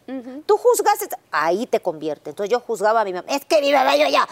Y cuando yo empecé a ser mamá, dije, ay, nanita, alguien me dijo, estás igualita que Doña Tute. Y yo, ay, no, no, no me digan eso. Dije, no, yo tengo que cambiar eso porque Uf, claro. mañana mi hija me va a decir que hasta lo que me voy a morir. No, claro, claro, claro. Cuando le llamas a tu mamá y le dices, quiero platicar contigo, va a ser una terapia personal, ¿qué te recriminó tu mamá? Me dijo, mira, tú siempre has sido mi consentida, pero siempre hemos hecho lo que tú has querido. Ah, caray. En las cenas de Navidad cenamos lo que tú quieres, comemos lo que y no nos pides a nadie por como tú la pagas. Y yo creo que aquí todos tenemos que opinar, porque somos una familia. Dije, ay, mami, pero por favor, si yo siempre lo que les doy es rico, sabroso, costoso. No nos importa, también queremos comer nuestros este, romeritos y tú como tu dieta no comer. Y me empiciona, y así, bueno, y otras cosas. Sí. Y cuando vamos a algún lugar, hay que hacer lo que tú digas. Claro, y de ahí cuando agarré a mis hermanos, bueno, o sea, yo llegó un momento que dije, ya, ya paren, ya entendí, perdónenme, no lo vuelvo a hacer desde ahora en adelante, lo que quieran, una Navidad en mi casa, una Navidad en la tuya, una Navidad en la tuya, y comemos lo que ustedes quieran. No, no, no, todos votamos, porque sí, tú como eres la, la, la, la consentida, la bonita, la famosa, la, la que tiene dinero, hacemos lo que querías tú con nosotros y no se vale. Somos una familia. Está bien. Lo- y te prometo, Pati, que cuando yo cedí y fui una hermana más normal, no pasamos unas navidades espectaculares. Entonces solté, solté y cuando yo solté, vi que todos éramos felices. Dije, wow, qué padre es ser normal. ¿Y qué sucedió con Yuri, la cantante? Pues Yuri estuvo ahí guardada un buen tiempo, extrañaba yo mucho los escena- escenarios. Me imagino. Sí, veía yo las entregas de premios y yo se me escurría la lagrimita. Pero había algo más fuerte que le ganaba a Yuri, que era mi felicidad como, como esposa, como hija, como hermana. Tenía yo más tiempo de compartir con mis amigos artistas. Tenía yo más tiempo de hacer cosas, las pequeñas, grandes cosas de la vida, Pati. Por ejemplo, un amanecer, un atardecer en Acapulco o en Veracruz. Decía yo, wow, Recuerdo que la primera noche, cuando yo me retiré, la primera noche, que- fue lo que hice? Es ver la televisión todo el día, las parabólicas, ¿te acuerdas Sí, las sí, famosas no. parabólicas? Me compré yo la 24 más horas. grandota. Y yo voy a ver, porque yo no podía desvelarme porque la garganta, yo no podía eso porque te- mañana cantaba en el patio y cantaba no sé cuántos días y tenía que descansar. Entonces yo no, los artistas no tenemos vidas normales, la mayoría. Ujú, comunes. Entonces empecé a hacer cosas las pequeñas, grandes cosas de la vida. Vámonos hoy a comprar unas paletas con chile, vámonos. Y yo con mi gorra sin nada de pintura, vámonos. Y mi hermana, ¿cómo sin pintura? Me vale. No me importa que no conozcan a Yuri, no me importa, soy Yuridia hoy. Y así tuve la oportunidad de, de- de ir a casas de muchos amigos artistas, de cenar con ellos, hacer cenas en mi casa, irme con mi familia a Veracruz. O sea, esos cinco años yo ya no quería regresar a cantar. Yo dije, no, ahí se Pero ve. tenías tus ahorros. Claro, tenía yo mis ahorros y aparte vivía yo de la música cristiana, porque tenía yo mis conciertos cristianos. Sí. No me pagaban lo que yo me cobro acá porque es otra cosa diferente, pero de eso vivía muy bien. Ya no me iba yo a estas, estas tiendas Popov a comprarme ropa, pero yo decía, oye, pues ya no me compro acá, pero soy muy feliz. Hasta que un día mi pastor de turno me dijo, eh, puertorriqueño, me dijo, negra, negrita linda, usted tiene que regresar ahí. Ay, pastor, pero yo aquí estoy bien cantando en mis iglesias y negra, usted va a brillar ahí en ese lugar tan difícil. Porque sí es difícil, no, sí es difícil, de ahí vengo. Entonces usted es artista, Dios la hizo artista, regrésese a cantar. Dios no la va a condenar porque usted cante a su público, Dios la hizo artista. Y ahí puede llevar muchos mensajes a tanta gente que lo necesita, sí, pastor. Y gracias a él, bueno, y que Dios me mostró que yo tenía que, regresar porque esta es mi vida, cantar es mi vida. El otro día me encontré un, un chico que me dijo, Yuri, gracias a ti no me quité la vida. Y yo, ay, no me digas esas cosas, por el amor de Dios. Me dijo, de verdad, porque yo escuché tu testimonio y eso me ayudó mucho agarrarme de, Dios o agarrarme de esta fe. Claro. Y yo digo, wow, la responsabilidad que tenemos los artistas. Sí, Pati. sí. Pero regresar no fue fácil. ¡Ah, no! Fue peor. Me imagino. Fue peor porque todas las puertas ya estaban cerradas. ¿Y qué hiciste, Yuri? Fue muy duro para mí, para Héctor, Almada, que, era, que ahora es mi manager de nueva cuenta, fue muy duro para él, porque su esposa Gaby, que en paz descanse, pues yo ya no era Yuri el artista, la Madonna mexicana se había acabado, porque me retiré cinco años. Y, y entonces él empezó a tocar con las compañías disqueras y nadie me quería, nadie. No, esa mujer ya está acabada. Esa mujer no la levanta ni Santo Cristo, está enterrada. Se enterró con su cristianismo. Y yo, wow. Y él no me quería decir. Entonces él le pregunta a Gaby, que ya estaba en una etapa de cáncer. Muy avanzado, sí. Y le dijo, Gaby, eh, ¿tú qué me dices? ¿Contrato a Yuri o no? Porque no la quiere nadie. Me dice, Héctor, contrátala. Yuri tiene mucho talento. Contrátala. Por favor. Yo no sé si lo vaya yo a ver, pero por favor, contrátala. Y él me vuelve a contratar. De su bolso hacemos un, ¿cómo se dice? Una presentación en el premier. Mijares me prestó todas sus luces porque yo no tenía el dinero de antes. Y mm, hizo un showcase. ¿Te acuerdas de ese showcase, papá? Hizo un showcase a donde fue todas las artistas, Verónica Castro, bueno, fueron Ana Gabriel, bueno, fue un montón de gente bella a verme, a mi regreso, estaban felices, pero sí, me- él me, me dijo, le dije, mira, estoy lista, estoy preparada. Le dije a Héctor, dime qué está pasando. Me dijo, nadie te quiere, nadie te quiere, que estás acabada. Wow. Dije, ok, pues a comenzar de cero. ¿Eres capaz? Le dije, sí, soy capaz. Vamos a comenzar de cero. Y me acuerdo que me fui a un pueblito que estaba la Salvatrucha, allí en Villahermosa, Tabasco, en un pueblito cerca. Ese fue uno de mis primeros shows, Patti. Oye, nada más. Era una cancha de fútbol, de, no, de básquetbol, de esas que hay en los pueblitos. Sí. Y la gente no pensaba que yo iba a ir. Fui con pistas.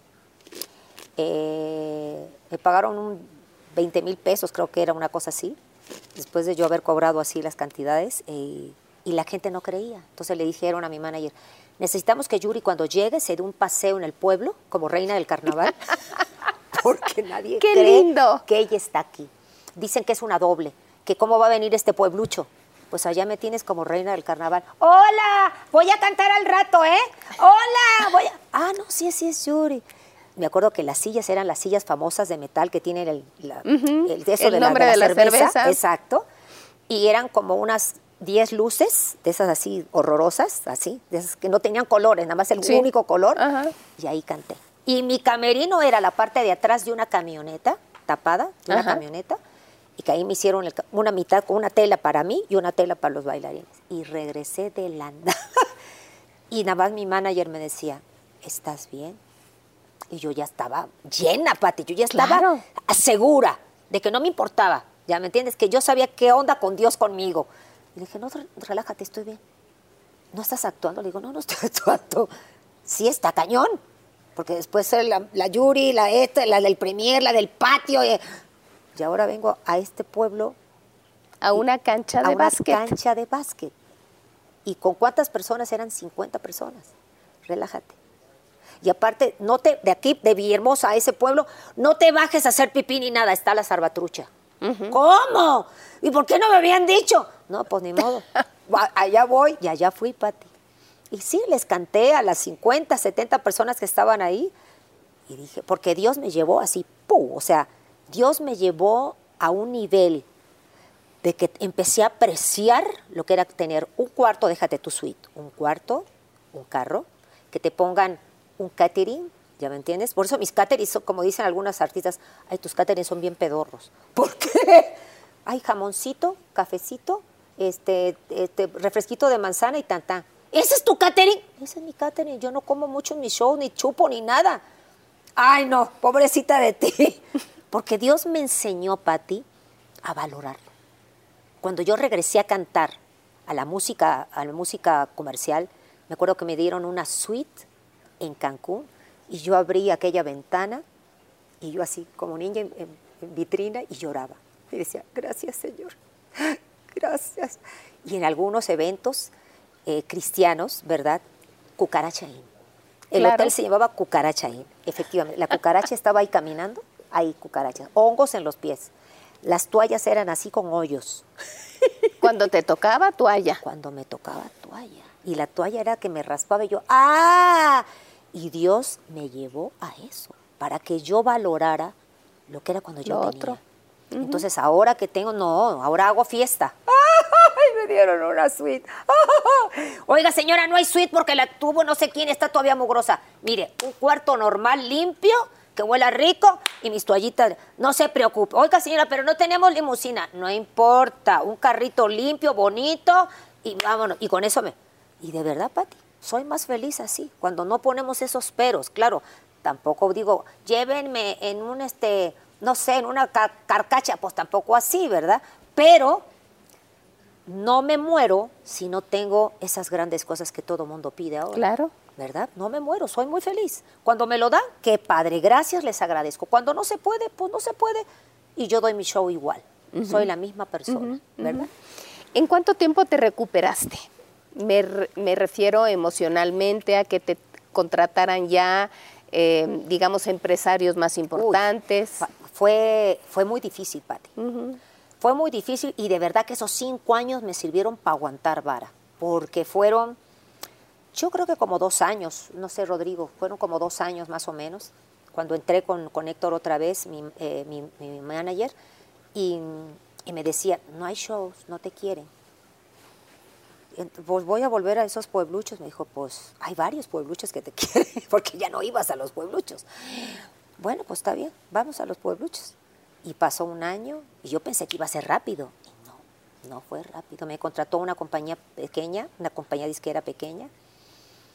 Y ahí, conforme fui otra vez llevando mi nuevo show, gastándole poco a poco, y, aparte mucha gente me decía, ¿va a venir? Sí, pero que no venga con su Biblia, ¿eh? No va, no va a compartir de Dios. No, si es un show, no voy a predicar, relájense.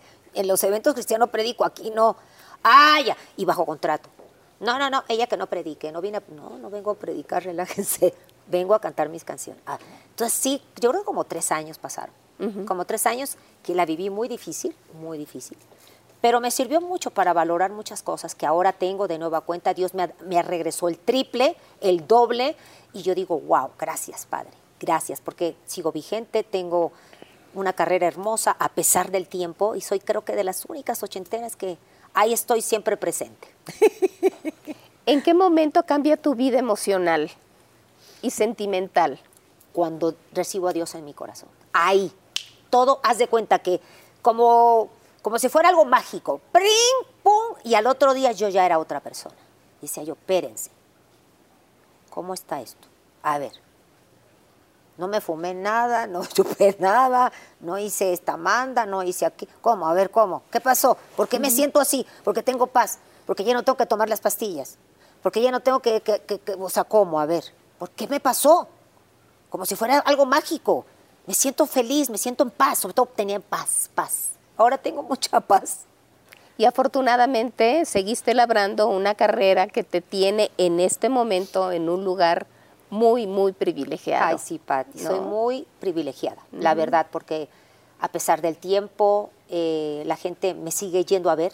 Los lugares están sold out. Tengo un matrimonio precioso, tengo una hija que me ama, tengo una hija que me respeta, que me quiere, eh, que se preocupa mucho por mí. Eh, ahora que estuve enferma de disautonomía, mi hija fue como mi doctora. Eh, mamá, tu medicina. Mamá, tómate esto. Mamá, se te olvidó esto. Y digo, wow. Cuando un hijo te abraza y cuando un hijo te dice te amo, eso es lo peor, lo, lo mejor, no lo Sí. peor, lo mejor que te puede suceder en la vida. Pati. Claro. Tú eres mamá Claro. y tú eres famosa. Y la fama y todo te dan cosas hermosas. Pero cuando un hijo te abraza y te dice, mamá, te amo, mamá, te extraño. ¡Oh! Yo dije, ay, Señor, tú no te equivocas. No la parí, pero, Señor, qué cosa tan bella. Oye, Yuri, ¿y cuándo te vuelves a enamorar? Porque durante todos estos cinco años que te al- alejas, que retomas tu carrera, digamos, de forma popular, Sí. que no sentías la necesidad de tener una pareja o cómo de pronto te flecha o flechaste a Rodrigo. Sí, mira, yo desde que me divorcié de Fernando, pues tuve muchos novios y muchas cosas y experiencias bonitas, feas y horrorosas. Pero hace cuenta ya como a los 29, cuando ya empecé a buscar, como dijo, ya voy a cumplir 30, pues estoy joven, pero pues no tengo familia, no tengo nada. Eh, tengo ese encuentro con Dios y ahí empiezo a orar. Dicen que pedid y se os dará, buscad y hallaréis. y yo, yo creo que estaba yo friga y friga a Dios. Señor, ahí te encargo. Porque no quiero arañar paredes. Porque mi debilidad son los chicos, ¿verdad? Mi debilidad nunca fue el alcohol, nunca fue la droga. Fueron que era yo muy enamoradiza. Ahí te encargo, ahí te encargo, ahí te encargo, ahí te encargo. Y conozco a Rodrigo en Chile y una de las cosas que me flechó de él fue que cuando lo conocí, eh, venimos de una cena, era la una de la mañana, dos de la mañana, y me dice, oye, ¿me permites tu teléfono? ¿Necesitas algo? Tengo que hablarle a mi mamá. ¿Por qué está enferma? No, es que mi mamá me iba a esperar, hoy yo vivo con mis papás, y me esperaban hoy, y como no voy a llegar, porque nos vamos de fiesta, pues tengo que hablarle para que ella no se preocupe. Y eso me, me, me flechó, dije, a ver, si un hijo quiere a su mamá y la respeta, va a respetar a su esposa. Y eso dije, wow, como que me clachó eso de Rodrigo.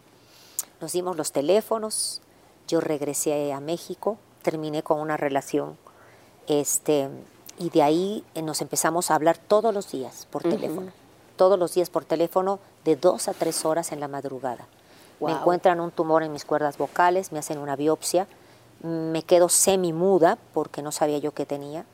Cuando te sacan biopsia dices, no, pues ya bailé. Ya valí. Y dije, y no tengo título. No, yo estudié hasta sexto año de primaria, o sea, a los, a los 11 años mi mamá me mete a trabajar. No tengo título. dije, ¿de qué voy a vivir? Y ahí me viene una, una depresión, pero él me escuchaba. Hablábamos de las 12 a la 1, 2, 3 de la mañana, que era más barato. y él me escuchaba de 2 a 3 horas. Él fue como mi psicólogo. ¿Y por qué lloras? Porque y hablábamos, hablábamos y hablábamos y hablábamos hasta que un día lo invito a México, mi mamá le cae muy bien, porque le tenía que caer bien a mi mamá, ya sabe, doña Tute, Sí. yo ya era una mujer, pero mi mamá, yo digo, ay, no, que lo acepte mi mamá para que todo fluya. Mi mamá le empezó a, a- a tener mucho cariño a Rodrigo y dije, wow, qué padre. Y ahí fuimos novios, que seis meses, siete meses, y de ahí nos casamos. Y aquí estamos. Así que como que Diosito me dio no lo que quería, lo que necesitaba, el hombre que necesitaba. ¿Qué es lo que ha mantenido esa unión? Dios, definitivamente, Pati. Pero si hacemos un lado a Dios, El amor, por supuesto. El amor, el que creo que somos un complemento, un complemento total. Porque él me apacigua, porque él es mucho más tranquilo que yo. Y yo, como soy todo estresante, lo levanto. Entonces, yo le doy energía a él y él me apacigua mi energía.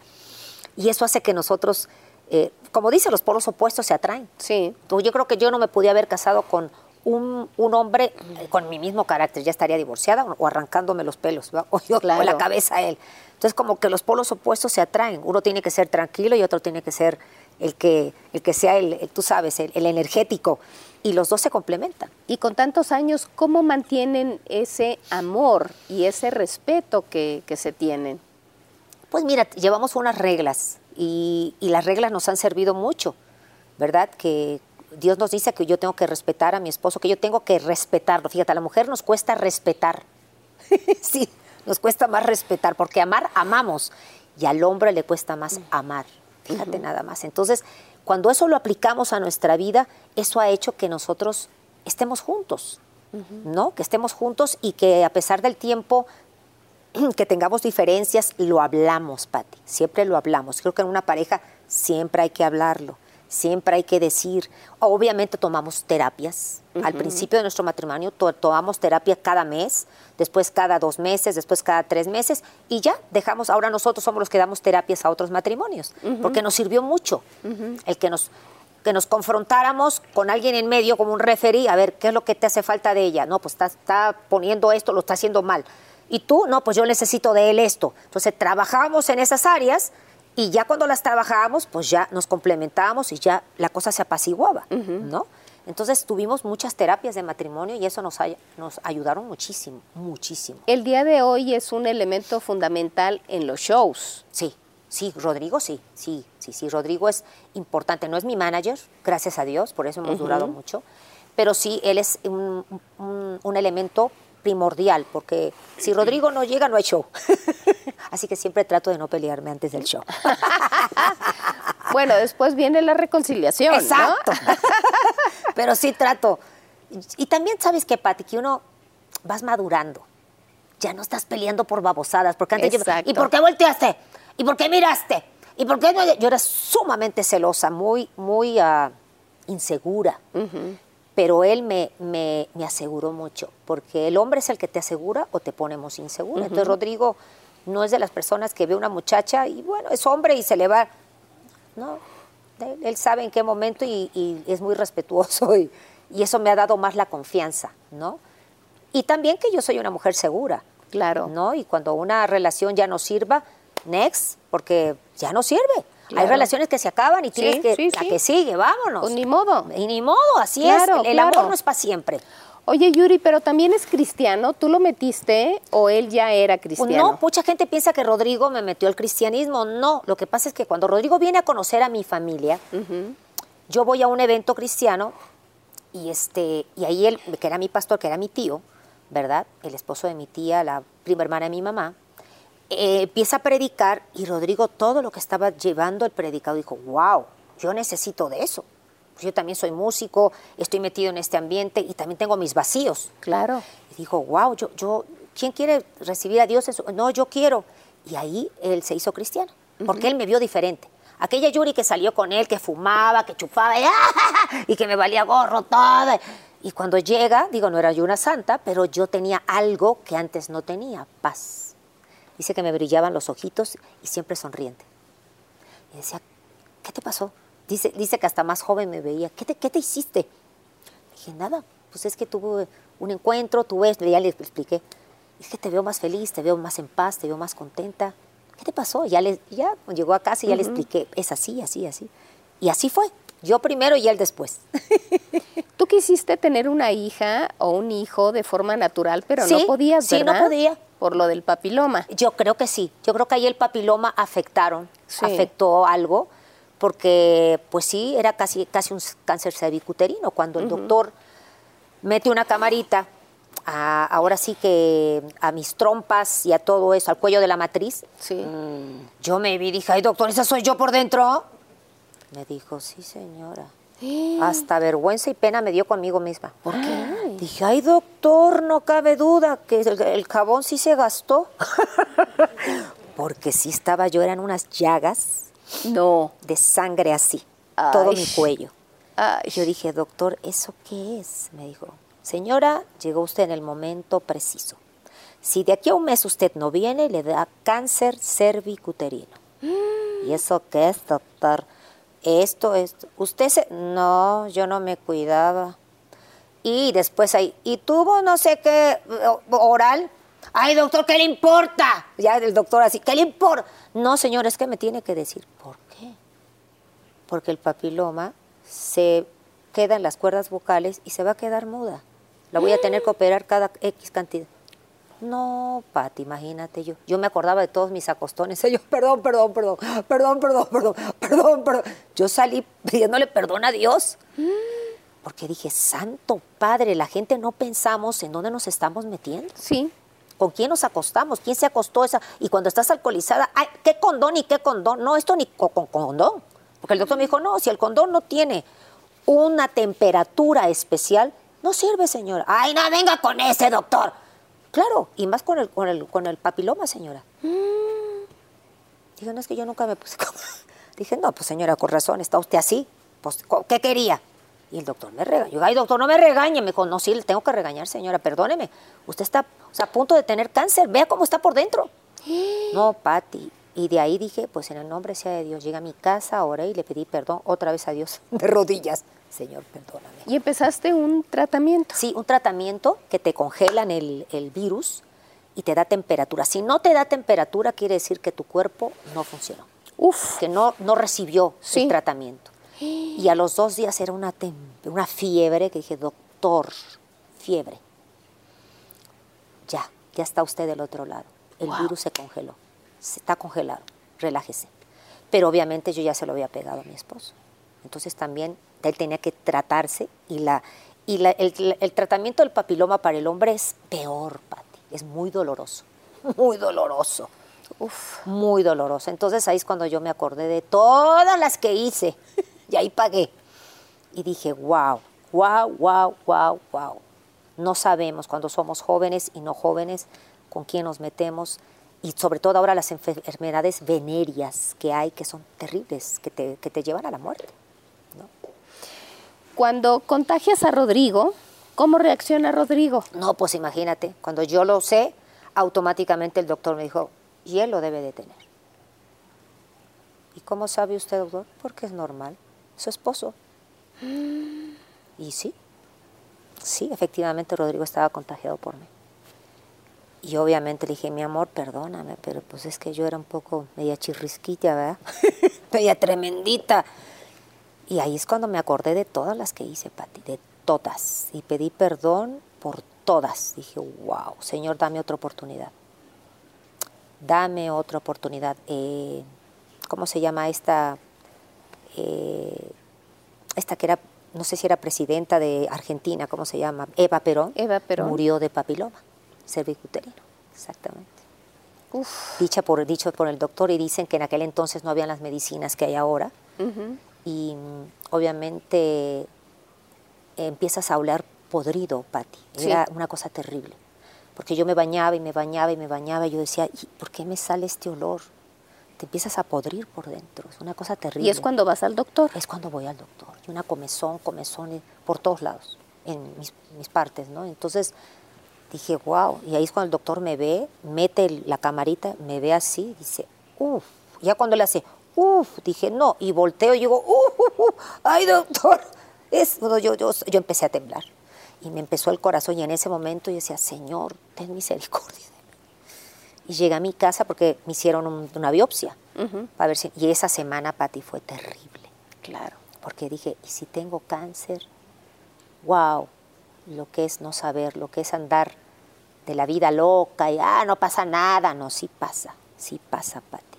Y yo creo que eso pues no permitió que yo me embarazara porque era fértil. Uh -huh. Me hice un, un, un, estudio de fertilidad uh -huh. y sí, el doctor me dijo, usted es fértil, usted, sus óvulos están bien, Rodrigo también, ya tiene una hija, pero por algo, por Y, no pegó, no pegó. Y también algo que yo te digo algo, Pati, que eso yo después lo fui descubriendo. Había algo dentro de mí que yo tenía mucho miedo a ser mamá, mucho miedo a ser mamá. Y ahí es cuando entré en una investigación con mi mamá, uh -huh. ¿verdad? Porque una terapeuta cristiana me dijo, averíguate de dónde viene ese miedo. Porque cuando las mamás están embarazadas, no se dan cuenta de los miedos y las cosas que están viviendo en ese momento y se lo pasan al bebé. Y que le hablo a mi mamá. A ver, mamá, ven para acá, doña Dulce. Cuando tú tuviste a Carlos, mi hermano, fuiste placenta previa, te estabas muriendo. Sí, efectivamente, tu hermano nació muerto. Mi hermano nació muerto. Lo revivieron. Y por eso mi hermano, antes de morir, les dieron como dos, dos, dos ataques epilépticos. Ajá. Por la falta de oxígeno. Porque sí. lo sacaron, le pegaron, le pegaron, no revivía. Y lo dejaron ahí para salvar a mi mamá. Al año y meses, mi mamá se embaraza de mí, pero ya tiene ese miedo de decir, ¡Ah! mi hija le va a pasar lo mismo. Uf. Los nueve meses, yo fui prematura, pesé dos 300 a la incubadora. Los nueve meses mi mamá vomitó. Y fíjate cómo es los terapeutas, se ayudan mucho. Y me dijo, pregúntale a tu mamá qué sintió cuando te tenía en el vientre. Y mi mamá me dice, miedo a tenerte. Y eso me lo pasó. Claro. Entonces automáticamente yo traté de trabajar esas áreas porque te bloqueas. Uh -huh. Tú está, tu cuerpo está bien, pero cuando tu mente dice no, te bloqueas. Sí, y por claro. eso no me embarazaba. Porque mi mente también decía no, no. Y eso no lo pude superar. Y ya cuando lo superé, pues ya era una mujer de cuarenta y tantos años, ya no podía ser mamá, ya se uh -huh. me había pasado el tiempo. Uh -huh. Y descubrí eso, que mi mamá, sin querer, cuando yo estaba embarazada de mí, me pasó ese temor a parir. Uh -huh. Entonces yo pasé al parto de mi hermana y la vi, le filmé al hijo, la cesárea. Cuando tenía 10 años entré a una cesárea con mi papá porque él era pediatra, un parto normal. Yo he entrado a las operaciones de toda mi familia y yo no tengo miedo. Pero cuando era para mí, no, yo me... Hasta ronchas me salían, nada más de pensar que me iba a embarazar. Fíjate nomás, Pati, hasta dónde llega la mente y hasta dónde llegan las cosas que recibimos de los padres hasta cuando estamos en el vientre de la mamá. Claro. Uh -huh. Es los tremendo temores, cuando empiezas todo. a descubrir todas esas cosas. Y bueno, no me puedo quejar porque Diosito dijo, no, esta no va a ser mamá, no se va a atrever, tiene sus miedos, le voy a mandar a la Camila. Y bueno, Camila, como te dije al principio, ella fue, ha sido mi maestra en muchas de mis... He muerto a muchas cosas como Pero artista. tomar, pero tomar la decisión de adoptar Ah. también es una no. responsabilidad enorme. Tremenda, porque todo el mundo me decía que no.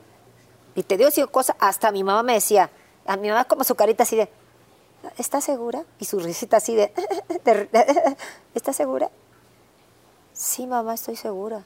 Ayúdenme. Nadie me ayudaba, todo el mundo me daba, no, no estamos de acuerdo. No, no estamos de acuerdo. Rodrigo estaba de acuerdo. Sí, Rodrigo me decía, Claro.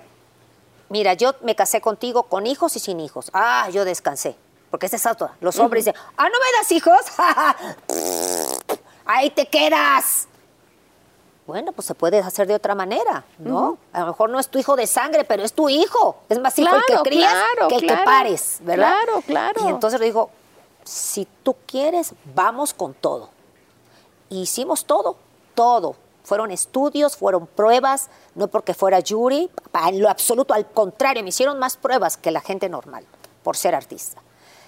Y, mm, y Camila, como quien dice, me dolió parirla, me dolió parirla porque era una cosa que decía, no puede ser que pongan tantas trabas, si nosotros somos gente buena, gente...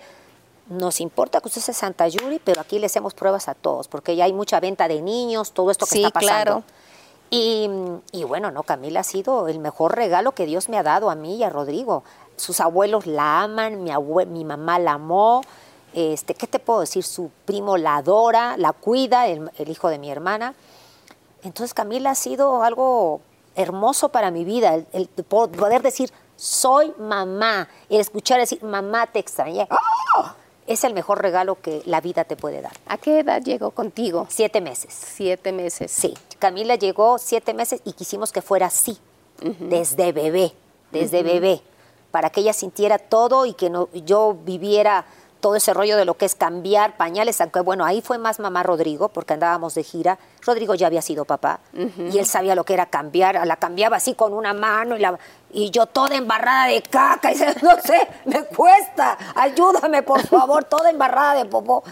Primeriza, mamá Claro, primeriza. claro. Este, un día se nos, Ca- Camila abrió la, la- la cunita y ¡pum! se cayó y Rodrigo estaba predicando, trabajando. ¡Se cayó! Y yo le hablo a las Pandoras a Isabel. ¡Isabel, se cayó! Relájate, los niños a esa edad son de goma, no les pasa nada. Horrible. O sea, ser mamá primeriza es muy fuerte. Y Camila me enseñó muchas cosas y hasta la fecha. Morí a muchos deseos como artista y qué bueno, porque a los hijos hay que darles tiempo. Pati. Claro, no claro. quiero que no quiero que Camila el día de mañana como muchas hijas o muchos hijos dicen, es que tú me abandonaste por tu es porque los hijos son nuestros peores jueces. Uy, sí. Uy, Padre Santo. Y después público lo dicen hacia los cuatro vientos. Entonces, yo digo, no. Cuando mi hija tenía su festival, le pagamos tanto por su show.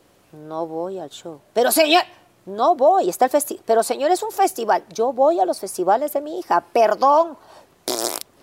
Entonces, Claro. yo veía a Camila que cada vez que había festival, así la carita, ¡ay, ahí vienen mis papás! Y yo le veía la cara a mi hija y decía yo, gracias, Señor, que no soy egoísta, porque las artistas somos muy egoístas. Pati. Gracias Dios. Yo le, le veía la carita a mi hija y fallé a uno o dos, pero mm, ey, no iba ella, me la llevaba yo conmigo. No, mi amor, tú Claro. no vas, porque los niños quieras o no dicen, están todos los papás aquí, mis papás no están. Eso es horrible para un niño. Claro. Terrible, Pati. Entonces Camila empezó a cambiar con la pandemia, empezó a cambiar segura, una niña muy segura, una niña que la adoran en su escuela, una niña que las maestras la adoran, muy inteligente como su madre, gracias. Este, ¿Y qué te puedo decir? Felices de ser papás, estamos felices, yo estoy feliz de tener una hija así, 14 años, 14 años. plena pubertad. Ay. ¿Y cómo te va? Bien, porque todo el mundo me dice, ¿y cómo te va? Y así como, mm, le digo, pues hasta ahorita todavía tiene muñecos, este, no tiene novio, gracias a Dios, ella está feliz con sus papás, y ella dice, no, no, no, yo prefiero estar con mis papás que con mis amigas, lo que es de cada quien. Mamá, yo me voy contigo. Perfecto. venga. Qué maravilla. ¿Qué es lo que más te enorgullece de ella? que es una niña que adora, ama a sus padres y que, mm, que ella siempre es muy, muy agradecida. Yo creo que porque se lo hemos enseñado. Seguramente. Pero siempre ella claro. dice, yo le doy gracias a Dios por los papás que me vio, porque me pudieron haber tocado otros papás. Y mis papás, gracias, porque, dice, gracias Dios, porque me tocaron unos papás a todo dar, que me aman. Y wow, cuando escuchas eso, Pati, te derrites. Por supuesto. Claro que te Sí, derrites. te derrite, te derrite. Entonces ella es una niña muy agradecida. Tiene su carácter, tiene su carácter como su madre, pero qué bueno que tenga ese carácter para defenderse el día de mañana. Yuri, fue en el 2015 cuando muere tu mamá. ¿Cómo te enteras? Me ¿Fue repentino? Eh, no, fíjate, bueno, sí fue repentino, pero ella empezó con un, con, ella no tenía vesícula, eso no los heredó, nadie de nosotros tenemos vesículas, en la familia somos sin vesícula. Entonces ella comió, según comió carnitas, no las tenía que comer, era muy grasosa, y le empezó como a doler la panza. Y entonces ya tenía como cuatro o cinco días con diarreas y, dolor. Dije, madre, o sea, ya te tomaste un antibiótico fuerte y sigues el... y le habla al doctor y el doctor le dice, señora, necesito que en cuanto le- se le pase la diarrea vaya a hacerse un electrocardiograma. No me gusta esto que le está pasando. Ay, doctor, ¿cómo cree? de-?" No me gusta lo que le está pasando, doña Dulce. Y sí, un día antes, dos días antes le dice el doctor, le hago la cita, ella me el jueves, si no me equivoco, el viernes tenía la cita con el cardiólogo. Y sí, era un preinfarto, porque el- las mujeres, eso apréndanselo. Los hombres cuando viene el infarto es por la mano, se les entume la mano y les duele aquí. Las mujeres no es aquí, las mujeres es el estómago. Se refleja del corazón al estómago. Entonces pensamos que es algo del estómago y ella ya le había venido un preinfarto, porque era un dolor muy agudo en el estómago que nada se lo quitaba. Nada.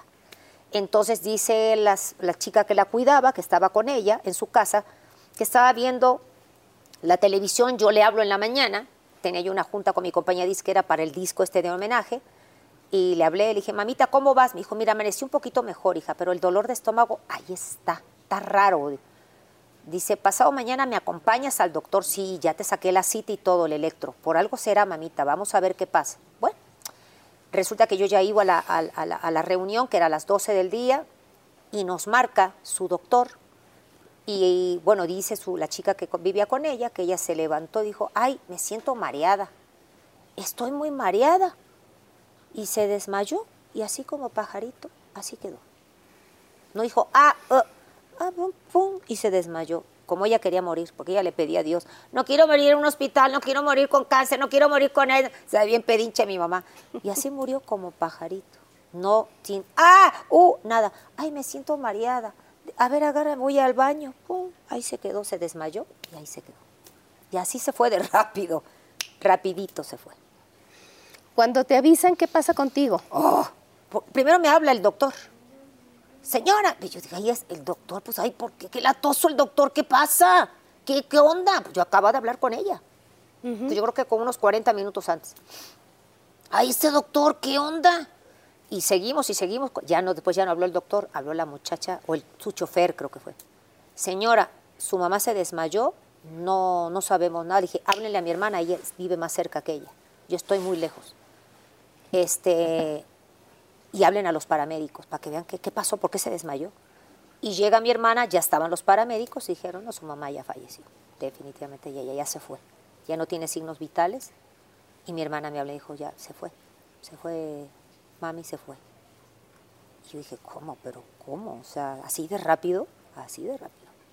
Y ya llegué y todavía estaba calientita, todavía estaba calientita mi mamá. Y bueno, ¿qué te puedo decir, Pati? Perder una mamá no es nada fácil. Y más ella, quién era y quién fue para todos nosotros. Claro, Sí, claro. muy duro. Perder una madre, a mí después ya se me desataron las ansiedades, que yo nunca había tenido ansiedad en mi vida. Y viví muchas ansiedades, muchas. Y tuve que ir a un doctor y me dijo, sí, usted tiene ansiedad. ¿Y de qué? ¿Perdió algún familiar? Dije, a mi madre. Ah, no, señora, pues es por eso. Por eso está usted así. ¿Cómo se te manifestó la ansiedad? Así con falta de respiración, me faltaba la respiración y mucha taquicardia.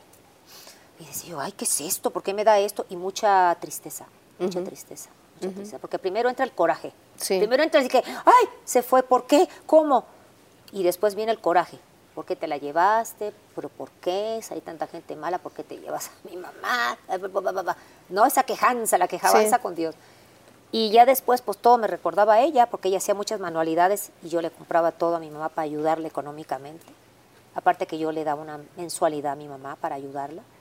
Y, y todo me recordaba a ella. Entonces, uff, era peor, porque comía y ella, unos, una vajilla que me hizo, y unos vasos y unos vasitos que ella me hacía. Y después unos tapetes, iba yo al baño y los tapetes. Y ella hacía muchas cosas de manualidades y las vendía y era feliz, le encantaba la manualidad.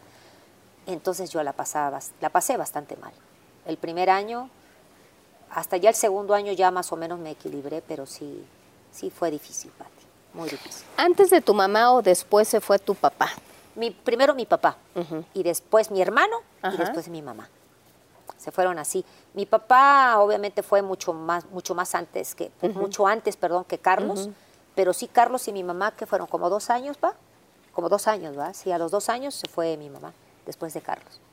Muchas pérdidas. Sí, muchas pérdidas. Fue mucho, trabajar mucho en eso, porque hay que trabajar eso, las pérdidas.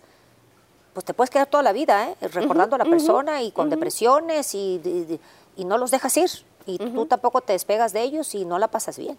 La esperanza que Dios nos da de que vamos a volver a ver a nuestros seres queridos. Así que yo sé que voy a volver a ver a mi hermano, a mi papá, a mis tíos, a mi familia. Y, y esa es la esperanza ¿no? que Dios nos da. Claro. A final de cuentas, tu mamá fue el motor principal para tu carrera. Sí, totalmente. Entonces, la pérdida significó mucho sí, por ejemplo, ti. yo tuve la oportunidad de hablar con Talía sí. cuando perdió a su mamá y yo le agradezco mucho a Talía y lo digo públicamente, nunca lo había yo dicho. Pero si ha, habido alguna amiga que cuando murió mi mamá me hablaba casi diario, fue Talía. Porque ella ya había pasado por eso. Claro. Y sabe el dolor. Claro. Que, que se siente perder una mamá.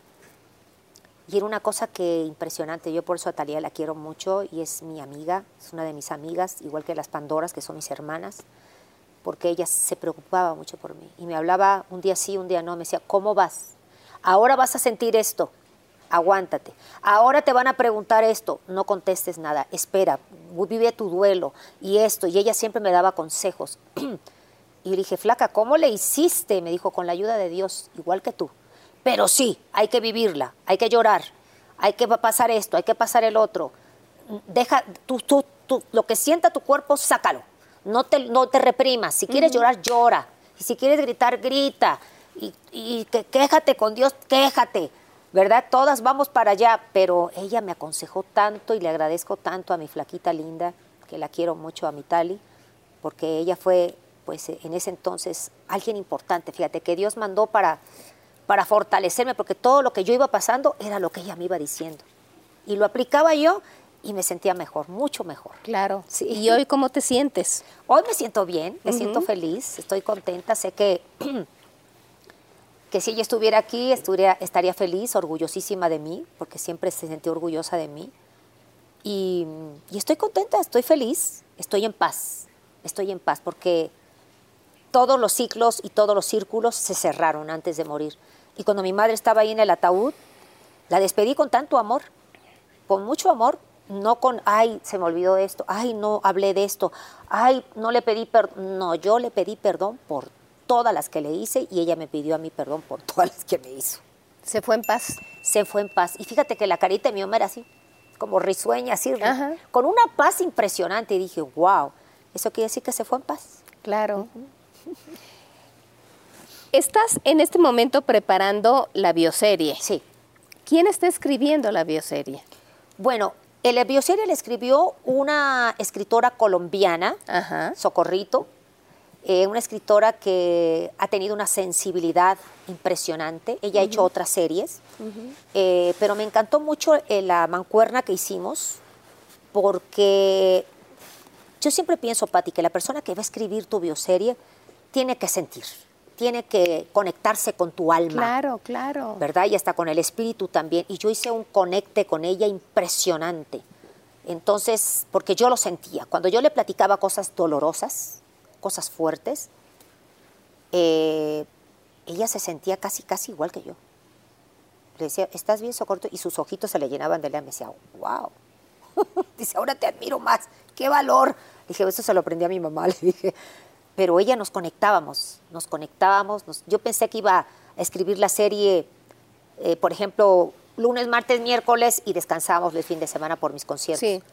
Y no, no pude hacerlo. Le dije, no, lunes, mejor todos los lunes, mana, porque el martes, como estamos me- meneando emociones, me estoy Es que sintiendo es con una dolor. terapia, ¿Eh? es una terapia Sí, totalmente, lo que totalmente, totalmente.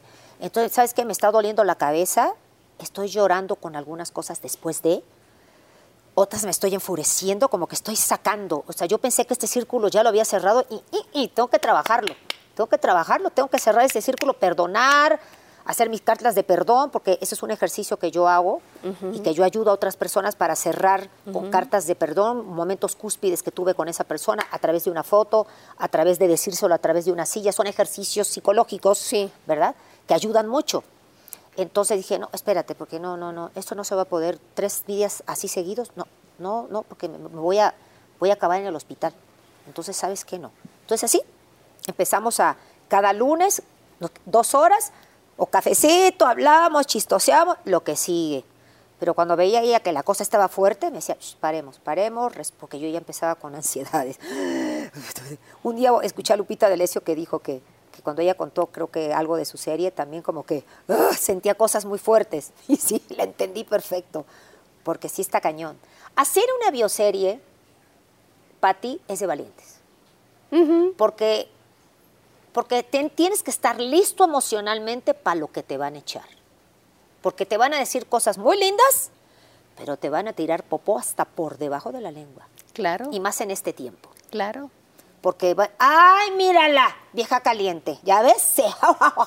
Ay, vas a tener, pero de todos lados te va a llover. Entonces, para hacer una bioserie tiene que ser real, tienes que decir tu verdad, pero una verdad que también la gente lo sepa, porque hay cosas de nosotros que la gente lo sabe, Pati Claro, claro. que no, no podemos tapar el sol con un dedo. Hay cosas que... Y hay gente que dice, y muy respetable, no, yo no quiero hacer mi bioserie, porque, porque no quiero que la gente... Está bien, respetable. A lo mejor no están listas o a lo mejor no quieren que la gente se entere de otras cosas que uno hizo. Yo sí me aviento porque soy valiente y porque quiero edificar. Porque es- mi mamá y yo lo hablamos. Si vamos a edificar y si vamos a ayudar a la gente, hazlo. Si vas a que por el billete y porque esto y por no, tú no necesitas eso. Tú ya eres famosa, hija. Pero si tú a través de tu dolor y de lo que tú pasaste vas a ayudar a la gente a que tengan buena relación los- las mamás con las hijas, como tú y yo no la tuvimos, va. Y que la gente cambie a través de, de tus experiencias, va, a- aviéntate. Y O sea todo. que le pediste autorización a tu mamá Sí, de hablar. Sí, claro. De todo. Sí, sí, porque un día le pregunté, oye, ma, ¿y si más adelante preguntan? Y mi mamá se quedó así, ay, no, al principio como que, ay, no, qué difícil, hija, qué difícil. Dije, ¿por qué difícil? Si tú y yo ya somos cristianas, es- esa- esas personas que éramos antes ya no somos. ¿Qué? Y se quedó callada. Y como que la dejé. Y después otro día le pregunté, oye, ma, ¿qué has pensado? Si el día de mañana me... Dijo, a mí me gustaría, sí, pero la gente me va a tirar muy feo. Porque acuérdate que yo fui fuerte contigo. No fui mala, fui fuerte. Fuerte. Entonces, no creo que me quieran mucho porque yo voy al súper a hacer mi súper y ella iba. Y yo sé que ahí me van a tirar, me van a mentar la mamá, me van a decir que soy una desgracia, pero ellos no saben que tú y yo ya finiquitamos eso y que estás, esos- ese ciclo se cerró y que somos cristianas y que nos amamos y, y la gente no lo sabe y me van a tirar caca. Entonces, no sé cómo que le... Ahora, si yo me muero, sí la puedes hacer porque ya voy a estar muerta, ya no me pueden decir nada. Y tampoco los voy a escuchar, pero que edifique. ¿Y puedo contar cómo eras tú? Y me pelaba unos ojotes. ¿Te importa? Pues ya no voy a estar aquí. Decía, ya voy a estar en la presencia del Señor. Que díganlo. Ya esa mujer ya no soy. ¿Me equivoqué? Sí, sí, me equivoqué. Pero nos pedimos perdón. Sí, mamita. Pero cuenta el final. Sí, mamita, está bien. ¿Y Pero vas a sí. contar todo? Sí, Pati. Absolutamente todo. Sí, Pati. Todo. Espero no meterme en problemas. No Mira, y creo. una de las cosas que le dije a la, a la escritora, porque la escritora me decía, a ver, de los noviecitos que tuviste, cuéntame, si eran drogadictos. Ah, no, espérate, espérate, espérate. Yo no vengo aquí a hablar de la vida de mis novios. Sino de tu vida. Yo vengo a hablar de mi vida. Yo tengo autorización para decir lo que yo quiera de mi vida. A mí a nadie me va a poder decir nada. Pero de la demás gente decir, ah, sí, tuve relaciones con esta persona, tuve, no me fue bien, a lo mejor me engañó, le, lo engañé. Pero que yo diga, ay, que era gay, que si no era gay, que si esto, que si era bisexual, que si, este, que si se drogaba. No es la vida de él, es la vida mía. A mí qué me importa lo que la vida de ellos. Claro. ¿No? Y respetar también, porque después empiezan las demandas. Ajá. ¿Por qué dijiste esto? No es cierto. Ñe, Ñe, Ñe, Ñe, Ñe. Entonces la gente no está preparada para que tú cuentes No. sus verdades. Exacto. Pero yo sí estoy preparada para que yo cuente mi verdad. Y sé que me van a tupir. Y otras gentes me van a alabar. Pero si edifico, vénganos tu reino. ¿Y ya está el libro? Pues ya está escrito todo. Todo. Ya está escrito todo. ¿Y cuándo inician las Pues no sé, grabaciones? eso, eso sí ya no depende de mí. depende de, de las personas que tienen esta autoridad ya de, De la de- producción, mi vida. claro. Eh, obviamente la pandemia paró todo. Sí. Porque ya íbamos a hacer el casting. Ajá. eh, que quién iba a ser jury, porque yo quería ser una parte de la jury, la Sí, mayor. claro. Pero el productor me dijo, no, no quiero que, seas, que tú actúes. En la de Luis Miguel nunca fue él, ni en la de no sé quién, Celia nunca fue ni en la de Juan Gabriel. Sí. Dijo, no, pues sí tienen razón. Pero a mí Claro. como me encanta el- la jiribilla, yo quiero salir en todo. Claro. Entonces ya íbamos a hacer el casting, pero vino la pandemia y todo se paró. Y hablando de pandemia, ¿cómo vas con las secuelas de COVID? Pues mira, mejor. Gracias Ah, bueno. a Dios, ya el- la disautonomía me quedó un 5%, que se me alborota un poquito cuando estoy muy estresada o cuando tengo muchos, muchos shows o mucho estrés. Eventos. Ya lo sé controlar, ya sé Ajá. controlar la ansiedad sin tomar pastillas. Hay veces que sí tengo que tomar pastillas porque sí me agarra un ataque de estrés fuerte y con respiraciones y mi meditación y todo, no, no, lo- no, no, a mí, a- yo no puedo, no lo puedo controlar. Entonces sí me tengo que, que meter, claro, mis dopajes no son fuertes. porque- Pero son necesarios Sí, son por necesarios. el padecimiento. Sí, entonces, porque también mucha gente dice, ay, andas drogada. to-". No, no, yo no me, este dopaje que yo, no, mira, no. 0.25, la mitad de 25, ¿cuánto es? Nada. Eso es lo que yo con ese dopaje yo estoy feliz. Y yo no ando así, ni ando así a medios chiles, como digo, a medios chiles los ojos. No puedo doparme porque tengo que bailar, tengo que cambiarme, tengo que subirme escaleras. Con una gente dopada no puede hacer eso. Entonces, hay momentos en que no, que sí, respiro, lo puedo controlar, ¿ya me entiendes? Porque me empieza una tembelequera en el cuerpo por el estrés y ya lo sé controlar, ya no me espanto, antes me Sí, espantaba. claro. Y, y yo me provocaba que la presión me subiera más. Claro. mi- mis autonomías para arriba, no es para abajo. Entonces, ya sé qué debo de hacer, descanso más. Ya el doctor me dice, "Shh, señora, ya bájele dos rayitas y ya como que eso, siento, ¿sabes qué, Pati? Como yo soy workaholic, yo siento que pareciera que Dios me dejó eso ahí para que me aplaque Sí. porque yo no me aplaco. O sea, yo soy, yo, yo estaba en cinco proyectos, Cats, juntitas con Pandora, mis shows, La Máscara, esto, el, o sea, yo no paraba, yo todos los días tenía cosas. El cuerpo te, te- te- te cobra facturas. Claro. Entonces, y aparte viene el COVID, me da el COVID primero, ¿verdad? Que es el más fuerte. Y las secuelas, o sea, me dejaron pelona, diarreas, bajé 48 kilos. La ropa, o sea, las nachas, si las encuentran, me las traen, por favor. ya no tengo nachas, ya se fueron. O sea, bajé de masa muscular. Aparte, me enfermé del- de, la, de la vesícula. Un año sin operarme la vesícula con, con, con, este, dietas. Comía yo nada más pescado y pollo, pescado y pollo, pescado. Nada de azúcares, porque se te alborota. Eh, me encontraron un, un tumorcito cancerígeno. Gracias a Dios, el doctor ¿En dónde? en el intestino, Ajá. en el apéndice, ahí, Sí. que era cancerígeno. A muy buen tiempo me lo quitaron. Obviamente tengo que seguirme checando porque vengo de una familia de cáncer. Mi mamá tuvo cáncer cuando era niña, después tuvo cáncer en matriz. Mi hermana le quitaron un riñón por cáncer, que también se le encapsuló. A mí me- se me encapsuló ese, ese cancercito, estuvo encapsulado. Y obviamente me pasó de todo, Pati. Fue un aprendizaje terrible. terrible porque yo vengo como muy domada. Muy domada, muy agradecida con la vida. No soy mamerta, me adapto, me trato de adaptar a todo lo que la vida me pone, porque estos dos años, estuve casi un año, no, como ocho o nueve meses acostada en una cama porque no me podía parar, la disautonomía te da mareos, es muy fuerte, no me detectaban que tenía. Y bueno, me- gracias a Dios ya estoy controlada y ya sé qué hacer. ¿Cómo te estás adentrando a esta edad de madurez? Ah, Porque estás Buena pregunta. en 59 años. Sí, ya voy ¿no? para los 60. y ¿Sí? no me siento de 60. quiero ¿No te ves? Fíjate que cuando tú eres segura de como lo que tú eres, Mm. no importa la edad que tengas. Claro. Yo no me estoy peleando con la edad, porque te, te digo la verdad, tengo Botox, un rellenito que me ponen aquí y aquí.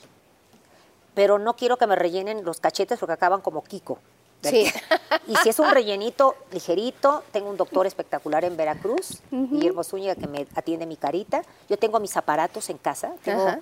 como seis, siete aparatos Ajá. espectaculares. Oye, ¿qué hace? Te voy a pasar el tip. Te voy a pasar el tip, Pati. No me asoleo. Me cuido muchísimo. Yo, yo llego de un show a las 2 de la mañana y mi marido se pone a ver tele y yo mis cremas. Crema para el cuello, tuc, tuc, tuc, crema para, los ojos. mis- y así soy, ¿eh? Yo no me acuesto de que una cremita y... Y el otro día me tengo que levantar a las 6 de la mañana, ¿eh?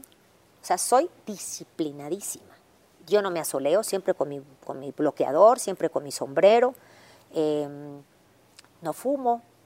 Eh, me cuido mucho la cara, por eso mucha gente dice, ¿tiene cirugía? Esa vieja tiene cirugía. No, No, señora, yo no tengo cirugía. Lo que pasa no. es que uso mucho aparatología. Uso láser, radiofrecuencia, oxígeno para la cara, por eso renueva las células, por eso me veo joven. Y aparte porque estoy feliz, Pati. Cuando uno está feliz, uno se ve mejor. Claro. Entonces yo no voy a estar que, ay, ya se me cayó la chichi derecha, la chichi izquierda, la nalga, levanta. Ay, no, qué flojera, envejece con dignidad. Aparte, todas las edades son bonitas. Hermosas. Todas las edades son bonitas. Yo me imagino, yo, o sea, yo me veo de 70 años y Dios me presta vida y salud. Divina, exacta, preciosa, pero ya de 70 años. Claro. No así retirada con la cara chueca. Ay, no, por el amor de Dios. No, no, no, no. Y quieren tener ya la boca de Angelina Jolie. Mire, dese unos sartenazos en el hocico. Y con eso, mire, se le va a poner hasta fuchsia a la boca, así, así. Pero no, no, por el amor de Dios. Hay que envejecer con dignidad. Así es. De veras. Claro. Sé que ya los 60, es más, ya se lo dije a mi público. Este es el último show donde yo... Euforia. Exacto, euforia, donde yo... eh, ah, ah, ah. Esto no quiere decir que mi siguiente show es corazón, corazón. No, porque yo no puedo dejarme de mover. Yo soy, tú sabes, en su momento lo hizo Jarocha. Paloma San Basilio, en su momento lo hizo Rafaela Carrá, que ya eran señoronas Sí. y ya bailan de así de, de por Acámbaro, Michoacán, ya, ya no con la pata acá. Haga de cuenta, haga de cuenta. Pero yo así en un, en un vestido, y- no, yo no me hallo así. Yo me hallo así, toda divina, exacta, preciosa, con mi peluca y todo, como Silvia Pinal en su momento, con las pixie, ¿te acuerdas? Claro, claro, claro. Pero divina y feliz. Eso es lo mío, Pat. Sí, claro. Lo mío es estar en el escenario, compartir con mi público, cantar mis éxitos. Eso es realmente lo mío. Ahí es donde tú eres Así la es. señora Yuri. Ay, ¿no? gracias, patita linda, gracias. Y con Eres mucho un amor encanto. a mi público. Eres un encanto, Yuri. Te agradezco mucho la entrevista que nos diste. Al contrario, Pati. Muchísimas gracias. Al contrario, gracias a ti. Tú sabes que te, mi madre, mi familia, te amamos. Tú fuiste clave para mi carrera. En mis inicios de mi carrera, tú siempre me diste una oportunidad cuando estabas en la otra casa, en el mundo del espectáculo. Siempre las puertas de tu programa han estado abiertas y aquí también. Así es. Gracias por esta bienvenida. Me siento muy amada. Me siento muy, muy, muy, ay, feliz. Porque tenía yo muchas ganas de estar en tu foro, de estar en TV Azteca, compartir este momento contigo. Em, a ti te soltamos todo porque eres tremenda periodista. Y hay muchos, yo te felicito ahora a ti, porque hay periodistas que yo admiro mucho, pero ya se fueron por, por el lado sucio, por el lado de la pregunta tonta, ¿verdad? Y, y tú no, Pati, tú te conservas siempre en ese, en ese respeto que tienes a, a tus, Gracias, a tus amigos, a, tu- a los artistas, por eso te queremos.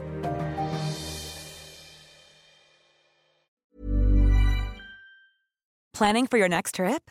Elevate your travel style with Quince. Quince has all the jet setting essentials you'll want for your next getaway, like European linen, premium luggage options, buttery soft Italian leather bags, and so much more. And is all priced at 50 to 80% less than similar brands. Plus, Quince only works with factories that use safe and ethical manufacturing practices. Pack your bags with high-quality essentials you'll be wearing for vacations to come with Quince. Go to quince.com slash pack for free shipping and 365-day returns.